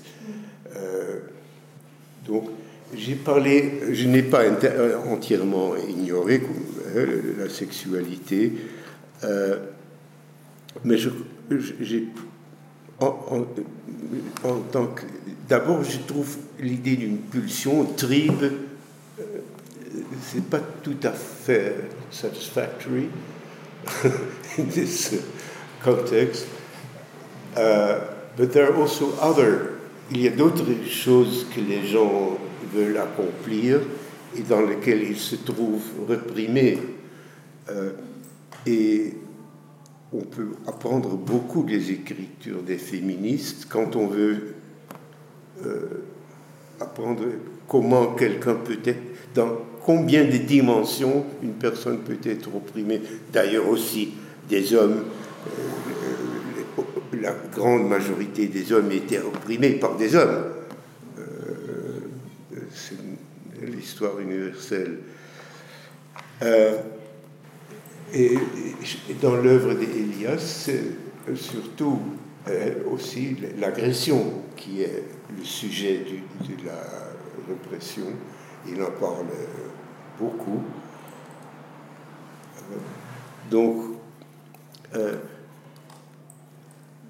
dans son cas, je crois qu'il était exemplaire comme homme civilisé, et aussi je crois qu'il jouait d'une façon subtile avec son homosexualité. Après tout, il, il ne m'a pas violé, il a fait une petite approche subtile. Et on pouvait hausser les épaules. So he was a very good player. And il a réussi dans cette, cette, cette euh, société anglaise tellement oppressive de quand même vivre sa vie et d'avoir ses plaisirs. Il parle souvent de plaisir, hein? euh, pleasure. Un de ses mots derniers était that he wished us a pleasurable life uh, with, while conserving one's dignity. And I think dignity here means moral rectitude. Uh, but this pleasure principle of his uh, encompassed more than sexuality alone. For example, rage and anger, uh, and probably ambition. He was a very ambitious man. I, don't, I didn't feel he was a very aggressive man, but I know he was a very ambitious, as all authors are. Uh, and he had a very clear idea about his immortality as a thinker. Um, so he was, in many respects, an example of his own idea of civilization, in that it was subtle, but you should also allow yourself all those pleasures and releases, reliefs that did not go against your dignity, which is the you shouldn't harm other people too much. too much would probably be something he would have added, because you cannot do without harming somewhat other people. Uh, so, uh, I have mentioned sexuality in, at different moments of my presentation, but in my mind it is not the central uh, drive. There are other drives, a, bouquet of, of drives. Uh, and in that respect, I am not a, a, orthodox psychoanalyst, but you know I am not. Uh, there are very few orthodox, most orthodox psychoanalysts would say they're not orthodox psychoanalysts because orthodoxy goes against the idea of psychoanalysis. I was very intrigued by the term, Madame Fribourg, uh, suivisme. Yeah? Les gens font comme les autres. Ouais. On suit. Conformisme. Dans. Oui, ouais. yeah. mais euh, euh, oui, c'est conformiste, bien sûr, mais c'est être avec d'autres. Uh -huh. C'est suivre la troupe. Yeah, yeah, yeah. Suivre le phallus aussi. Oui mais suivre la troupe qui suit le phallus. Mmh. Mmh. Vous euh, avez écrit là-dessus? Oui, non, mais un peu, mais, mais, moi, vous savez, là, je suis en train de, de, de, de boucler un, un, livre très ambitieux. Je trouve un, un, éditeur qui me fait sabrer le tiers de mon, de mon texte, donc je suis en train de le boucler, sur les dictatures. Rien uh -huh. ça. J'avais adoré votre livre. Et uh-huh. justement, à propos de la séparation, yeah. euh, euh, et on parle beaucoup de séparatisme aujourd'hui. Yeah, yeah. Hein, et euh, effectivement, moi, j'ai écrit pas mal sur l'islamisme mm -hmm. comme euh, totalitarisme du troisième type. Yeah. Et euh, où on retrouve effectivement tous ces phénomènes dont, dont, dont vous parlez. Donc aujourd'hui, c'est hyper actuel ce que vous dites. À la fois euh, le côté euh, répressif, le côté séparatiste, le côté conformiste, évidemment. Et, et aussi, parce qu'il y a aussi un élément dans ce que vous avez dit, si j'ai bien compris, mon anglais est nul, mais quand même, je crois que j'ai suivi. mais euh, il y a aussi tout un aspect, les mentalités, ce, yeah. qu'on transmet sur l'image de, etc. Yeah. Donc, à propos notamment de l'antisémitisme uh-huh. islamique, oui. pas islamiste, mais islamique, yeah. qui vient de l'islam, qui vient de l'éducation et tout ça. Donc, on a aussi ça dans, dans l'islamisme. Oui. Donc, euh, euh, vraiment, euh, je crois que c'est un cas d'école pour tout ce que vous nous avez dit, l'islamisme. Mmh, mmh. Dans mon imagination, l'antisémitisme euh, islamique est un peu comme l'antisémitisme catholique avant la guerre. Donc d'une certaine innocence. Après tout, c'est... C'est-à-dire qu'il vient du religieux. Oui, oui, tout à fait. Comme l'antijudaïsme chrétien. Les juifs n'ont pas reconnu euh, Mohammed comme ils n'ont pas reconnu Christ. Bien sûr. Yeah. Mais, euh, mais, mais c'est quand même pire. Oui. qui, qui, qui, est pire? Non, mais c'est pire, c'est pire dans l'islam encore. Oui, parce que, ils ont pas, non, parce que pour reprendre ce que disait Abraham, ils n'ont pas reconnu le Christ, ils n'ont pas reconnu Mohamed, sauf qu'ils ont tué le Christ. Oui. Ils n'ont pas tué Mohamed. Mais, euh, mais, mais, mais, mais, je pense que, que l'anti-judaïsme islamique est plus ancré peut-être que ne l'était euh, l'anti-judaïsme chrétien. Mais ça, c'est juré gros. Ça, je pense. Et, et, et ça dépend des périodes. Ça dépend des périodes. Mais, euh, mais, mais en, ça dépend des périodes. Ça dépend des périodes. Il y a, aussi, il y a la notion de. Mais voilà, mais c'est ce que je voulais dire. Mais les dîmes, ils sont dîmes ensemble, les chrétiens et les juifs. Yeah, yeah. Ça, c'est Mais, mais, mais, cela dit, euh, ça, ça, dépend ça des, des, générations. Ça ne les empêche pas de Ça dépend des générations. La, la, génération d'avant les mœurs était, était pas, était pas antisémite. C'est euh, vraiment. Euh, un contexte géopolitique. C'est avec, euh, avec Israël que ça s'est vraiment euh, redéclenché. Après 48, vous voulez dire Oui, oui. Il y, a- avait, il y avait eu beaucoup d'histoires, même avant, hein, depuis, euh, depuis, euh, depuis toujours, depuis les, depuis les années 20, depuis les années 10. des- il, y a eu, il, y a, il y a- a eu des, il y a eu des pogroms. euh, Mais en 28, il y a- il y a- oui, oui, il y a, a, il y a- il y a- euh, a eu euh, a eu le de Palestine, il y a eu, a eu les, euh, les meurtres de Constantine en 1934. Enfin, Ouais, c'est ouais. pas- Bien euh, sûr. ça, ça- ça a toujours existé, mais on pas. Non, non, je pense que ça n'a rien à voir avec l'antisémitisme chrétien. Parce que les- l'antisémitisme chrétien, c'est depuis le Moyen-Âge et tout. Donc, euh, pour la. Mais pour la- L'antisémitisme chrétien, il, il est même héritier de l'antisémitisme romain, Oui, oui. en plus. Si on commence à faire Ça, hein. il y a- Je veux dire, Il y, a, d'accord. il y a eu des films euh, il n'y a pas longtemps sur l'histoire de l'antisémitisme. Oui, sur l'histoire de la, la, la- la répression des le- pour- pour- la répression des femmes, l'origine de la répression des, femmes pour Freud. En fin de compte, c'est assez simple. C'est toujours cette histoire du mythe, du mythe scientifique de totem et tabou, où il y a les, les fils qui, un jour, les fils se, se liguent pour tuer le père, pour le manger, tellement pathogénique, etc. Et le père, ça a deux fonctions. Ça a une fonction de castration, de dire non, et une, et une fonction de pro- protection. Et quand ils sont aperçus qu'ils ont, ont tué le père, et, donc ils disent, euh, oui, pourquoi, pourquoi ils ont tué le père? C'est parce que euh, dès qu'ils approchaient les, les femmes, ces grands sages, euh, ils prenaient des coups de, des coups, des coups de patte de, de la brute, de, du chef de la horde, et, et, donc ils accusent les femmes que, que la, la raison pour laquelle ils ont tué le père, c'est à cause d'elles. Alors que les femmes, elles n'ont rien, à- faire dans cette histoire. C'est une histoire entre les, fi- les fils et le père. Et donc elles sont de côté, avec, euh, euh, à côté de la horde, avec les, enfants et des trucs comme ça. Et, donc c'est après, on- ils décident euh, que c'est leur faute. En fait, c'est dans la réécriture avec le, héros, là, celui qui le, le héros qui est le- l'escroc qui raconte qui raconte l'histoire et qui dit qui dit que c'est à, à cause des femmes. Et après, qu'est-ce qu'on fait aux femmes? Ben, on, les, on les enferme, on les, on, les voile et on les fait travailler. Un peu le-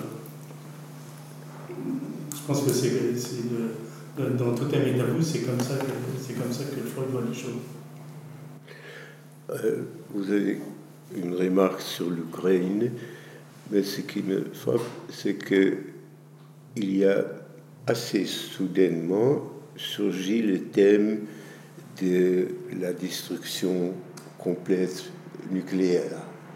Longtemps, on n'y avait pas vraiment pensé. On pensait un peu à Corée du Nord, mais on ne prenait pas ça trop au sérieux. Et quand il s'agit des dénis, heureusement, nous, nous tous, on ignore un peu cette, ce danger parce que si on s'en rendait complètement, pleinement compte, béni les défenses. Euh, donc là, euh, il y a des, des, des, des très sérieux comme Kissinger et Mearsheimer qui très sérieusement disent la situation dans laquelle on- nous nous trouvons peut, c'est la situation qui est une condition nécessaire pour une guerre mondiale. Non pas suffisante, mais une guerre mondiale se produit, ne se produit pas sans une situation dans laquelle nous nous trouvons actuellement. Et là, comment on fait pour aller... pour- Il faut un certain déni pour euh, continuer à vivre. C'est une situation très triste. Pour- euh, alors, pourquoi, pourquoi appeler ça déni? C'est-à-dire que c'est pas forcément un déni. Est-ce que c'est pas l'affirmation d'une liberté? Expliquez-vous. Bah, C'est-à-dire que euh, la liberté de dire non à un certain moment. Ceci est inacceptable, et je dis que c'est inacceptable, quel qu'en soit le coût. Ce n'est pas forcément le déni des conséquences, mais c'est l'affirmation de la liberté de dire non. À, à dire non à quoi exactement? De dire non euh, aux crimes euh, commis en Ukraine, au massacre, euh, euh, à l'invasion, quelque chose Ah, je vous comprends. en dépit de toutes les pressions, du risque de guerre mondiale, etc., Ouais. est de toute façon inacceptable. Et alors, c'est quelque chose qui est très profond, cette, cette capacité que, que nous avons de dire non. On peut, comme Janet, je suis voir la racine quasiment des droits de l'homme. Je dis ce que non, vous dites- quelles que soient les conséquences, parce Ce que que- c'est inacceptable. Ce si je vous comprends bien, vous dites je refuse d'accepter l'occupation de l'Ukraine, même si ça amène un risque. C'est ça. Ouais. Ouais. Et oui, Et c'est pas forcément un déni, c'est ça que je veux dire. je suis d'accord avec vous, c'est ma position aussi, mais on ne sait pas très bien ce Ça. que. On fait un pari et je ne sais pas si on se rend compte complètement ce qui est ce pari. Et donc, si on s'en rend pas compte, c'est le déni. Pardon? Et donc, si on ne s'en rend pas compte, Uh-huh. c'est le déni. Oui, Puisque toutes les conditions sont là pour qu'on le comprenne. oui. Donc, je pense que le déni est fondamental. Oui, mais est-ce que Le c'est- déni, c'est le voile d'ignorance qui nous permet de vivre. Ah, d'accord. Mhm. C'est un voile d'ignorance, le déni. Mais est-ce qu'une simple hiérarchisation des, des buts, des fins, etc., etc., n'est pas suffisante pour désigner ça Parce que c'est- c'est c'est- c'est pas forcément une. une- Reprends, reprends. Ah, I non, parce que, par rapport à ce que tu venais de dire, François, je me demandais si le simple fait, par exemple, d'avancer qu'on hiérarchise les finalités, Yeah, les yeah, valeurs, ce qui fait qu'à un certain moment, je vois le danger ici, et puis je vois euh, ce qui se passe de l'autre côté. Je me dis, Yeah. voilà, il faut, il faut choisir. Il n'y a pas de choix sans coup, donc je vais forcément perdre quelque chose. Qu'est-ce que je choisis? Je hiérarchise. Et c'est pas forcément, disons, euh, un voile. Ça peut aller jusqu'au voile, parce que c'est plus facile de Ce que vous dites, c'est que je ne- I don't want to be blackmailed at every moment Yes. by every crook in the world Exact. who says, uh, "Look, if you don't do what I say, I'll I'll use a nuclear bomb against you." You refuse that blackmail. You're completely right, but you're making a bet, and so am I. I agree with you, and you don't know what you have been betting on. Mais on ne sait jamais. No, Il y a- Ouais. Et il me semble qu'il y a une autre chose que tu élimines, Ouais. qui est fondatrice du déni. C'est l'angoisse. l'angoisse. Tu es terriblement rationnel. Tu poses les choses, tu dis là je refuse, là je pose, là je, ça j'accepte, ça j'accepte pas. Mais qu'est-ce que tu fais de l'inconscient? Qu'est-ce que tu fais Alors on revient à, à votre l'inconscient Les deux, c'est pareil C'est ça. pour le coup. Moi, ce qui me frappe euh, euh, dans des, enfin, dans- en, en travaillant sur des gens qui, dans des, des situations euh, dramatiques, ont, euh, ont dit non, ont désobéi, etc., etc. Ce qui me frappe souvent dans ces situations, mais alors il faudrait, enfin, il y en a beaucoup évidemment, elles sont variées, c'est qu'il y a souvent un moment effectivement euh, comme un moment de paralysie avant que les gens ne choisissent. Euh, le fameux consul portugais, à un certain moment, euh, quand il reprend le, Mendes de Souza ou Souza de Mendes là, pendant la guerre, à, un certain moment, il se retrouve, il dîne avec son, son, son ami le rabbin Kruger, et le rabbin Kruger lui dit Bon, c'est pas seulement moi qu'il faut, qu'il faut, qu'il faut aider, donc un petit visa de transit pour le Portugal, c'est bien, mais en fait, c'est pas seulement moi qu'il faut aider, c'est tous, les, tous, tous mes, tous mes frères. Et ça fait 30 000 personnes. Et ça change complètement là. De, à ce moment-là, le consul devient tout blême, il sort de la scène, il disparaît pendant trois jours. Et là, on peut imaginer plein de choses, mais on peut imaginer qu'il est complètement paralysé d'abord par des impératifs moraux et des impératifs, disons, euh, déontologiques, même de sens contraire, mais aussi par l'angoisse. Mais à un certain moment, oui, mais à un certain moment, il en sort. Et quand il en sort, et ça, ça me frappe dans ce, ce type de situation, quand il en sort, il y a une, euh, une décision qui est taillée dans le roc. Et alors, avec ces, ces personnes, on ne peut plus rien faire avec eux. On ne peut pas les corrompre, on ne peut pas les, les- faire de pression. Et tout le monde Ils n'est pas un se- héros. Non, exactement, bien sûr. Et on ne peut pas demander aux gens de l'Est non plus. Pour une raison, Mais néanmoins, il y en a, pardon Pour une raison ou une autre, Paul, Ouais, vous me rappelez Jean-Paul Sartre. Ouais. Et ce moment d'indécision, de liberté complète, Ouais. et puis on s'engage. C'est ça. hein? Euh, c'est une, une thème dans- qui est beaucoup enracinée dans la pensée française. Mm. Franchement, je suis très curieux parce que euh, vous êtes beaucoup plus proche de l'état d'étudiant que moi. Euh, et j'ai parlé beaucoup de- des étudiants. Qu'est-ce que vous en pensez? J'en J'en viens.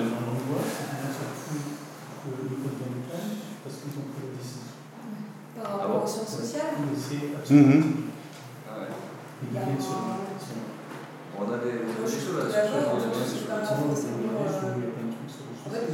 C'est quelque chose auquel on ne pense pas trop. Vous êtes différent en tant que statut qu'on aspire et sur des gens qu'on étudie.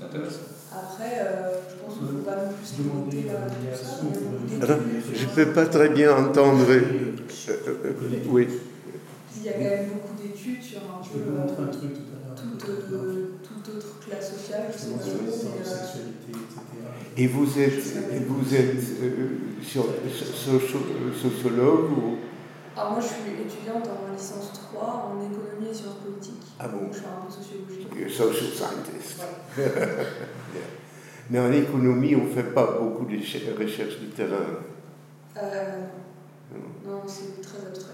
Oui, oui, oui. Et c'est dans les recherches de terrain et les, les, les, les- les interviews, comment ça se dit en français Des entretiens. entretiens. Entretien, euh, que le, le thème de- du, transfert et des- le, le- le contre-transfert joue au plus.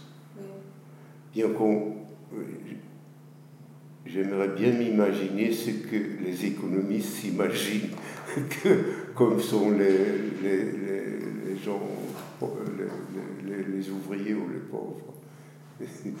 Ouais. en fait, en, économie, euh, je sais pas, c'est peut-être très sûrement un biais euh, de, euh, je sais pas comment on voit l'économie aujourd'hui, mais on étudie euh, une sorte d'économie qui, est tellement abstraite et un peu déconnectée du monde que euh, on des fois on se pose même pas la question, par exemple, des inégalités, ou alors on la justifie en disant que c'est normal et que c'est utile parfois. Et, euh, et je pense qu'il faut avancer loin dans ces études d'économie pour pouvoir commencer à, à étudier ce sujet comme étant vraiment un problème et à étudier les solutions euh, qui pourraient être utilisées pour le résoudre.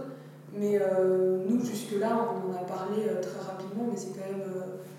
c'est quand même. ouais, c'est un peu écarté du, du sujet, quoi, parce que c'est des modèles qui se situent dans un monde idéal où tout, est, tout est bien ordonné, c'est le marché, c'est super, et, euh, tout fonctionne parfaitement, alors qu'en fait, euh, c'est pas le cas. Vos enseignants ne sont pas, pas tellement. Il doit y avoir quand même des, des économistes un peu plus réalistes. Oui, mais euh, évidemment, mais euh, c'est pas ce qu'on nous enseigne, ça ne veut pas dire que les, Mhm. études, enfin, les professeurs l'ignorent. Et ils nous en parlent en général, ils l'évoquent, et dans, dans les programmes qu'ils veulent nous enseigner, c'est euh, la base, je pense, des modèles. Et on est obligé de passer par là. Après, peut-être qu'en Ah réalité, c'est pas le cas, mais en tout cas, on nous dit qu'on est obligé de passer par là. Et du coup, euh, bah, on voit ces modèles qui euh, sont très déconnectés et au final, Mhm. euh, c'est pas des sujets qu'on aborde ou alors euh, on n'en parle pas trop. Comme, comme je dis, on les justifie euh, comme si c'était normal euh, d'avoir des inégalités ou qu'il fallait toujours un peu de chômage, c'était mieux. Yeah, yeah, yeah. Un peu de chômage. Un peu de chômage. quand même. Oui, oui. Ouais. Ok. yeah.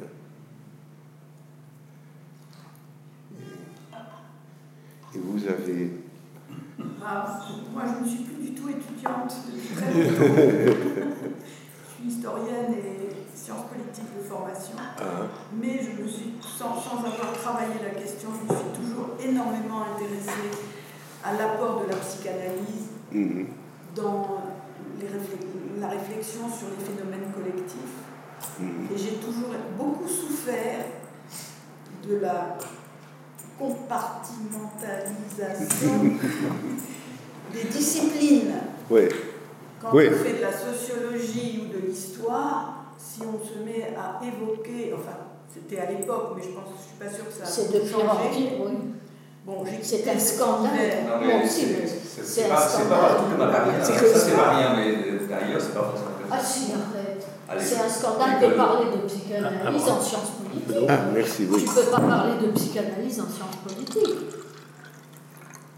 Ah non, En tout cas, j'ai pas seulement à Paris. Et bien qu'il y avait Harold Laswell qui déjà dans les années 40 a écrit Psychopathology in Politics. Non, mais ça, personne n'en parle. Mais tout le monde Ça s'en va fout. Mais Ouais. oui, non, mais. C'est très bien. Non, mais c'est. Ouais, je, je- mes étudiants, Moi aussi. Mais, non, mais mes étudiants, ils ne savaient pas du tout euh, ni qui c'était Freud ni Freud. hein. Euh, quelle que soit la prononciation, ils ne savaient pas de qui je parlais. hein. Moi, j'en parlais quand même. Mais, Ouais, ouais. euh, Oui, mais ça, c'est aussi une question de- d'air du temps. Euh, C'est vrai Ouais. que euh, Freud n'est pas dans, dans la, la jeunesse actuelle, le, le- le penseur. euh, qui Non, mais ils en ont pas entendu énormément. Ils sont beaucoup plus intéressés par Bruno Latour. Enfin, il y a d'autres sujets en ce moment. ouais, non, mais ils n'en ont pas entendu parler dans leurs études. Je parle des bacs plus 4, hein, je ne parle Mhm. pas des premières années, j'en avais pas. Mhm. Donc, euh,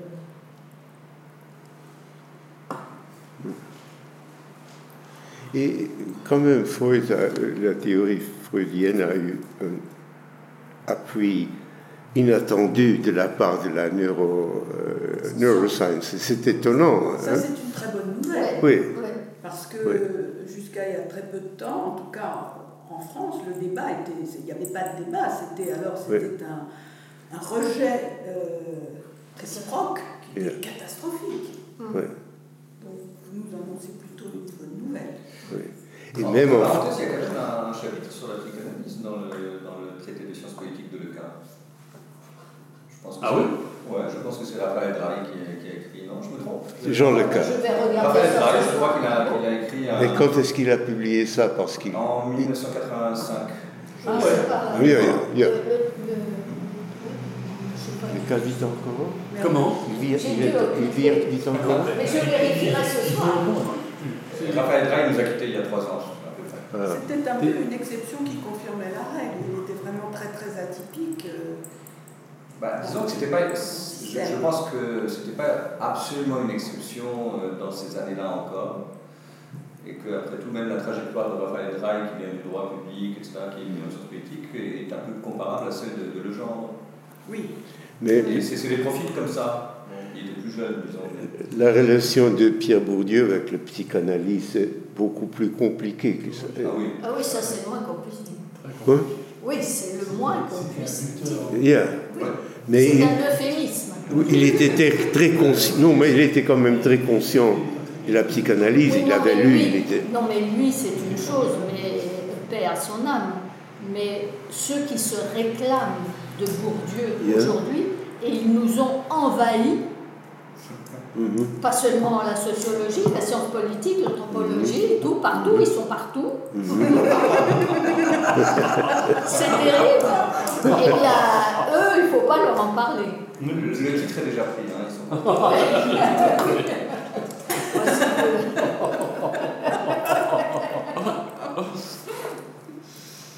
Ils sont pas partout. Mais il il s'est jamais expliqué là-dessus, je crois, ou très peu. Mais quand même, on peut voir qu'il l'a bien lu, spécialement dans ces dernières années, dernières années quand il a écrit, fait cette conférence sur l'État et, et comment l'État euh, forme ses sujets. Et là, il y a une tas d'idées implicites sur l'inconscient, la répression, le déni. Euh, il était, je crois qu'il était bien conscient euh, de, l'héritage psychanalytique, mais il ne l'a pas reconnu pleinement. C'est mon, mon impression. Quand il s'élève contre la biographie, hein, dans son fameux, Ouais. euh, les fameux essais sur la, contre la biographie comme méthode Mm. euh, de sciences sociales, c'est l'arrêt de mort de la psychanalyse, quoi. hein. Et enfin, des catégories pour lui, ça, ça, ça joue pas. quoi. Il a, restait quand même très dans ses effets de champ et euh, moi, je suis pas sûr qu'il ait beaucoup évolué par rapport à son bourdivique. Enfin, bref, à son. Mais c'est le, problème, c'est pour le problème pour tous les bons sociologues qu'il faut transformer la psychanalyse à un niveau de euh, réseau de connexion humaine. Je m'explique Et ça, c'est une difficulté qu'il faut transcender. Euh, parce que j'ai appelé Freud's écriture sur la euh, Very Early Childhood euh, comme une microsociologie. Mais une fois qu'il parle des adultes, il y a très peu d'une idée socialisée de l'individu. Donc là, il, y a du travail à faire. Mm. Euh, et, je crois que Elias ne cite jamais Freud, mais il était très conscient, il savait très bien. Oui, il avait très bien Oui, oui, oui. Et je crois que ça, s'applique à Bourdieu aussi. Mais j'ai vu qu'il y avait une publication récente sur la pensée bourdivienne, euh, sur Freud, qu'il nous faut encore ah. lire. Ouais. Je l'ai il y a une question que, que je me pose depuis tout à l'heure. la euh, là, on, on s'est beaucoup demandé euh, dans quelle mesure les, les, grands concepts, enfin les grandes visions théoriques de la psychanalyse ont un sens et une utilité dans les sciences sociales. Mais la psychanalyse est en même temps c'est voulu une méthode d'intervention, une pratique, une thérapie. Et je pense que la, grande différence est là, c'est que on peut, on peut beaucoup comprendre, on a raison, de, ce qui se passe aujourd'hui à travers des concepts plus ou moins bâtardis ou non de la psychanalyse, mais quand Freud ou Lacan se trouvent devant quelqu'un de délirant, qui fait un délire de persécution. Mhm. La première chose qu'ils nous disent tous, c'est vous ne répondez jamais directement à ce délire. Alors, qu'est-ce qu'on fait quand on a euh, une intervention délirante en Ukraine? Euh, Je veux dire, c'est là, je crois, où il y a vraiment un obstacle, c'est que on ne sait plus on, ne peut pas intervenir à partir de ces concepts-là. Mm. Et Paul a raison de dire, oui, il y a un moment où on disparaît pendant trois jours et il se passe autre chose que, l'intervention de type thérapeutique. Oui, et même, euh, je crois que, par exemple, l'effort de comprendre Poutine, de deviner ce qui se passe dans son euh, esprit, ça ne sert à rien. Euh, parce que. Il y a régulièrement des psychiatres qui disent Oui, là, c'est là. Ouais. Oui, mais enfin, le problème, c'est aussi que c'est pas seulement Poutine, c'est tout voilà. un système oui, qui sûr. Oui, euh, non, mais absolument. qui fonctionne à l'intérieur de la Russie, euh, avec quand même euh, des. Il va s'effondrer sur lui-même. Il ben, faudrait espérer, mais bon. Euh... Ah, bah, ouais, si je peux me permettre, je ne suis pas du tout d'accord avec vous. Alors Je pense, et peut-être je ne suis pas d'accord du tout avec Abraham, ah. je pense que les catégories de la psychanalyse sont terriblement heuristiques pour comprendre les phénomènes de la barbarie, Absolument. ou pour comprendre les phénomènes de la dictature, et plus généralement les phénomènes de pathologie sociale, car s'il y en a un qui a analysé la pathologie, etc. Alors, faisons l'impasse sur le passage de, de l'individu aux grands individus que sont l'État, la société, etc. Et c'est la même chose pour Freud. On pourrait beaucoup discuter. Elias la discute beaucoup, il n'est pas d'accord. Mais tout ce dont on a parlé ce soir, les catégories du refoulement, hein, la répression, euh, les catégories de la, enfin, du dépassement, de l'interdit, même si ça n'a pas été dit, euh, de la sexualité, mettons, allez hop, on ne parle pas de la sexualité, mettons la libido, euh, le fameux tribe, les pulsions, tout ça, ce sont quand même des catégories fondamentales qui nous permettent de comprendre l'angoisse, etc. Et, puis la sexualité dans ce qu'il y a de plus, euh, pour le coup, obscène. J'en parlais, euh, je veux dire, l'autre, il est obscène. Poutine, il est obscène quand il parle de l'Ukraine avec couche-toi là, de toute façon, il faudra bien que tu passes. Je veux dire, c'est à la limite, c'est le, le, le, le, plus, le nec plus ultra de, la sexualisation du politique. C'est un nec plus ultra, pour moi. Et qui renvoie bien à ça. Et donc, toutes ces catégories dont on a parlé, dont Abraham a parlé, justement légitiment, à mon avis, Oui. la psychanalyse comme catégorie politique, catégorie de la de, de, des politiques. Alors voilà, pourquoi est-ce qu'on s'en sert pas? Peut-être qu'on n'a pas envie de parler de l'angoisse et de, de, la sexualité, etc. etc. On n'a pas beaucoup parlé des pulsions, enfin, moi ce qui me semble, peut-être que je suis beaucoup trop freudien, je veux bien admettre la critique, mais les pulsions d'amour et de haine, c'est le fondamental. C'est fondamental. L'amour et la haine, c'est le fondamental. et alors, notre tâche, c'est de transposer, right? euh, ces concepts psychoanalytiques dans des constellations, des situations sociales. Et I said it was analysis to, à la puissance 2, hein, euh, parce que ce n'est pas seulement des interprétations en dehors du psychoanalytic setting, situation psychoanalytique, mais aussi dans une euh, constellation de plusieurs personnes, une constellation sociale. Et ça, c'est un travail à faire. On ne peut pas juste appliquer, euh, par exemple, un concept comme euh, pulsion, tribe, sur une situation comme l'Ukraine. Ça ne fait pas de sens. Donc, c'est un grand tra travail à faire qui n'a pas encore été fait. Euh, c'est pour ça que j'ai été un peu modeste. Euh, euh, je me rends compte que j'ôte beaucoup de significance, de signification des concepts psychanalytiques en le appliquant dans des situations sociales. Je le vide dans un certain, je le vulgarise.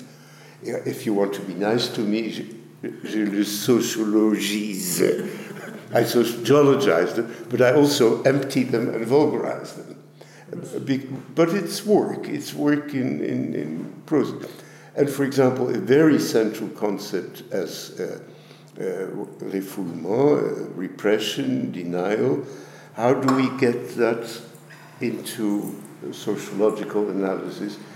Uh, for example, Bourdieu made a great effort, for example, in these last lectures of the state, in which, dans lesquels il uh, essaie d'expliquer comment l'État peut former la conscience et l'habitus euh, de ses citoyens.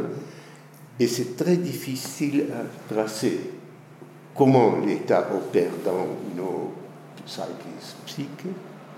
Euh, mais c'est un travail à faire. Euh, Moi, il me semble, méthodologiquement, que si l'on considère et pour le coup, là, c'est notre actualité et qui est probablement, euh, enfin, pour le coup, très différente, même s'il y a eu le nazisme, etc. Mais qu'on est dans le siècle de la, enfin, un siècle de la barbarie. Enfin, en tous les cas, que la, le, le, le, politique se donne sous les auspices de la barbarie, de l'extrémisme, de tout ce qu'on veut, etc. De la pathologie. Voilà. On est dans un, dans un environnement pathologique, que ce soit euh, à droite, à gauche, enfin, aux USA, euh, en Ukraine, etc à partir de là, l'enjeu, c'est ce que tu dis, l'enjeu c'est euh, comment est-ce qu'on utilise les catégories de la psychanalyse? Comment est-ce qu'on les utilise, etc. Mais, si on décide d'utiliser les catégories la psychanalyse, il faut aller jusqu'au bout. C'est-à-dire qu'il faut prendre l'inconscient. Et au cœur de l'inconscient, le désir. Donc qu'est-ce qu'on en fait, où on le met Et c'est là où l'on voit cette sexualité. Voilà. Où la mettons mais je pense qu'il ne faut pas partir, euh, il faut pas, c'est comme la pulsion de mort. Il ne faut pas partir de la pulsion de mort. Je trouve, je trouve, euh, je trouve de, bon, inintéressant. Alors voilà, c'est la pulsion de mort. Ah oui, alors si on se donne la pulsion de mort, on a tout dit. Il faut essayer d'arriver et de dire, voilà, c'est peut-être ça, la pulsion de mort. Je pars pas, moi, enfin, je ne sais pas si vous êtes d'accord, mais je parle pas de la pulsion, je ne pars pas de la pulsion de mort pour essayer de comprendre Poutine, etc.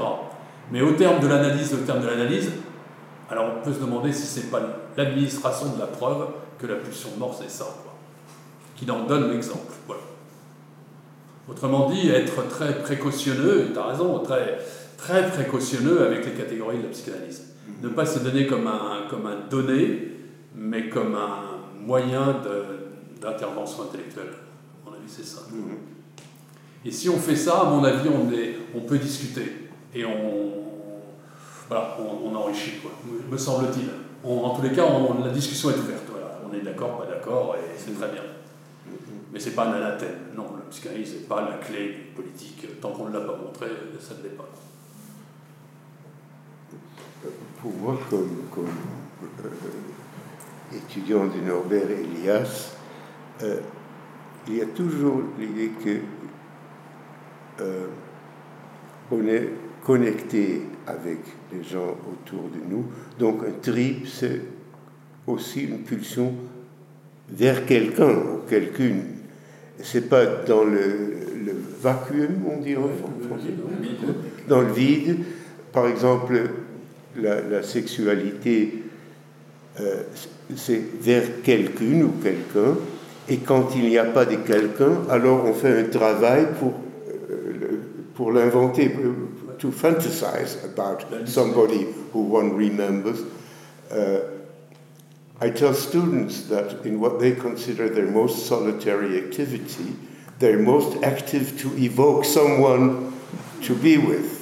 Uh, masturbation is a, uh, uh, how should I say, virtual social activity. Never are you so working so hard to evoke somebody as when she's not in front of you, uh, which hits home. Students know what I'm talking about.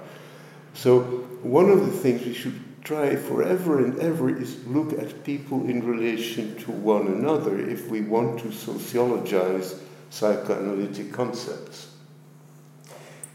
Mais Abraham, quand tu prends, enfin je, suis désolé là, je monopolise, non, quand, quand, tu prends, et je partage complètement ta perspective, le concept d'identification comme premier, ça c'est typiquement freudien, c'est vraiment un concept freudien.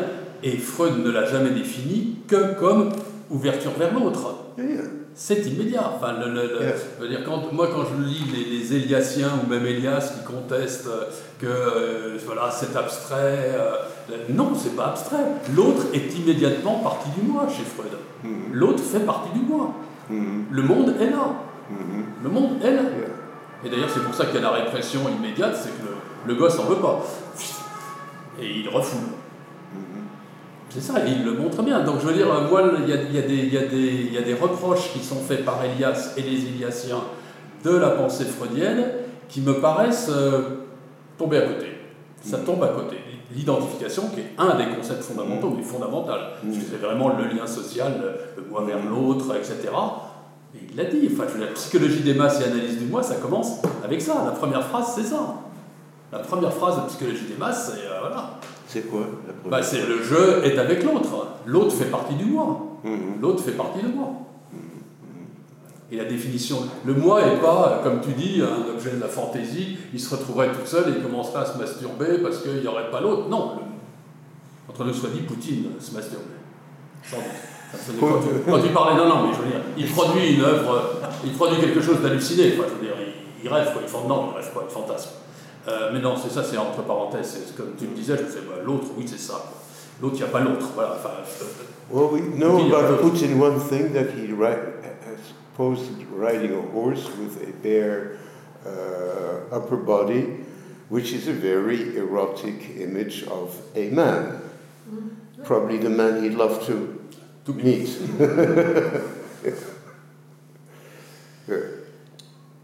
C'est comme, c'est comme lorsque Elias et les Eliasiens reprochent euh, que Freud, ça serait l'inconscient, voilà, ce serait quelque chose qui se promènerait, euh, on ne sait pas où, etc., et qu'il n'y a pas le social. Mais le social est immédiatement là. Mm-hmm. Le social, c'est les parents, c'est euh, voilà, le surmoi, c'est immédiatement là. Je ne comprends pas la critique, je ne comprends pas cette critique. Enfin, je ne sais pas où ils l'ont lu, quoi, que Freud était euh, dans l'ordre de l'essence.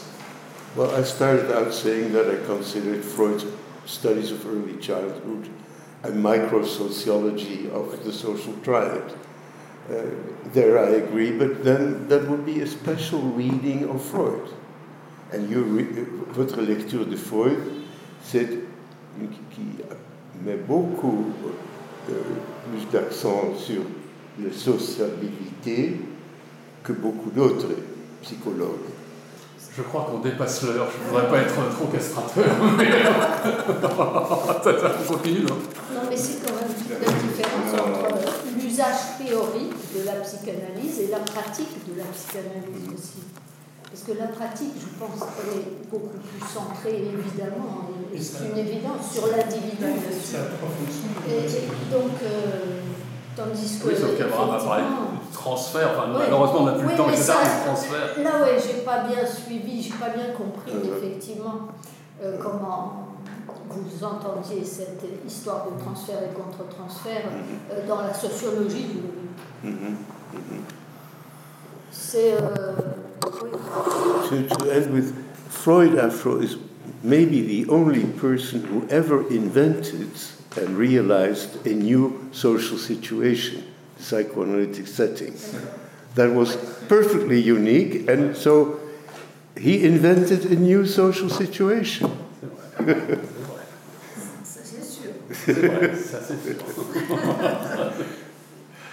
euh, merci. Hein, merci Abraham pour cette euh, attention formidable.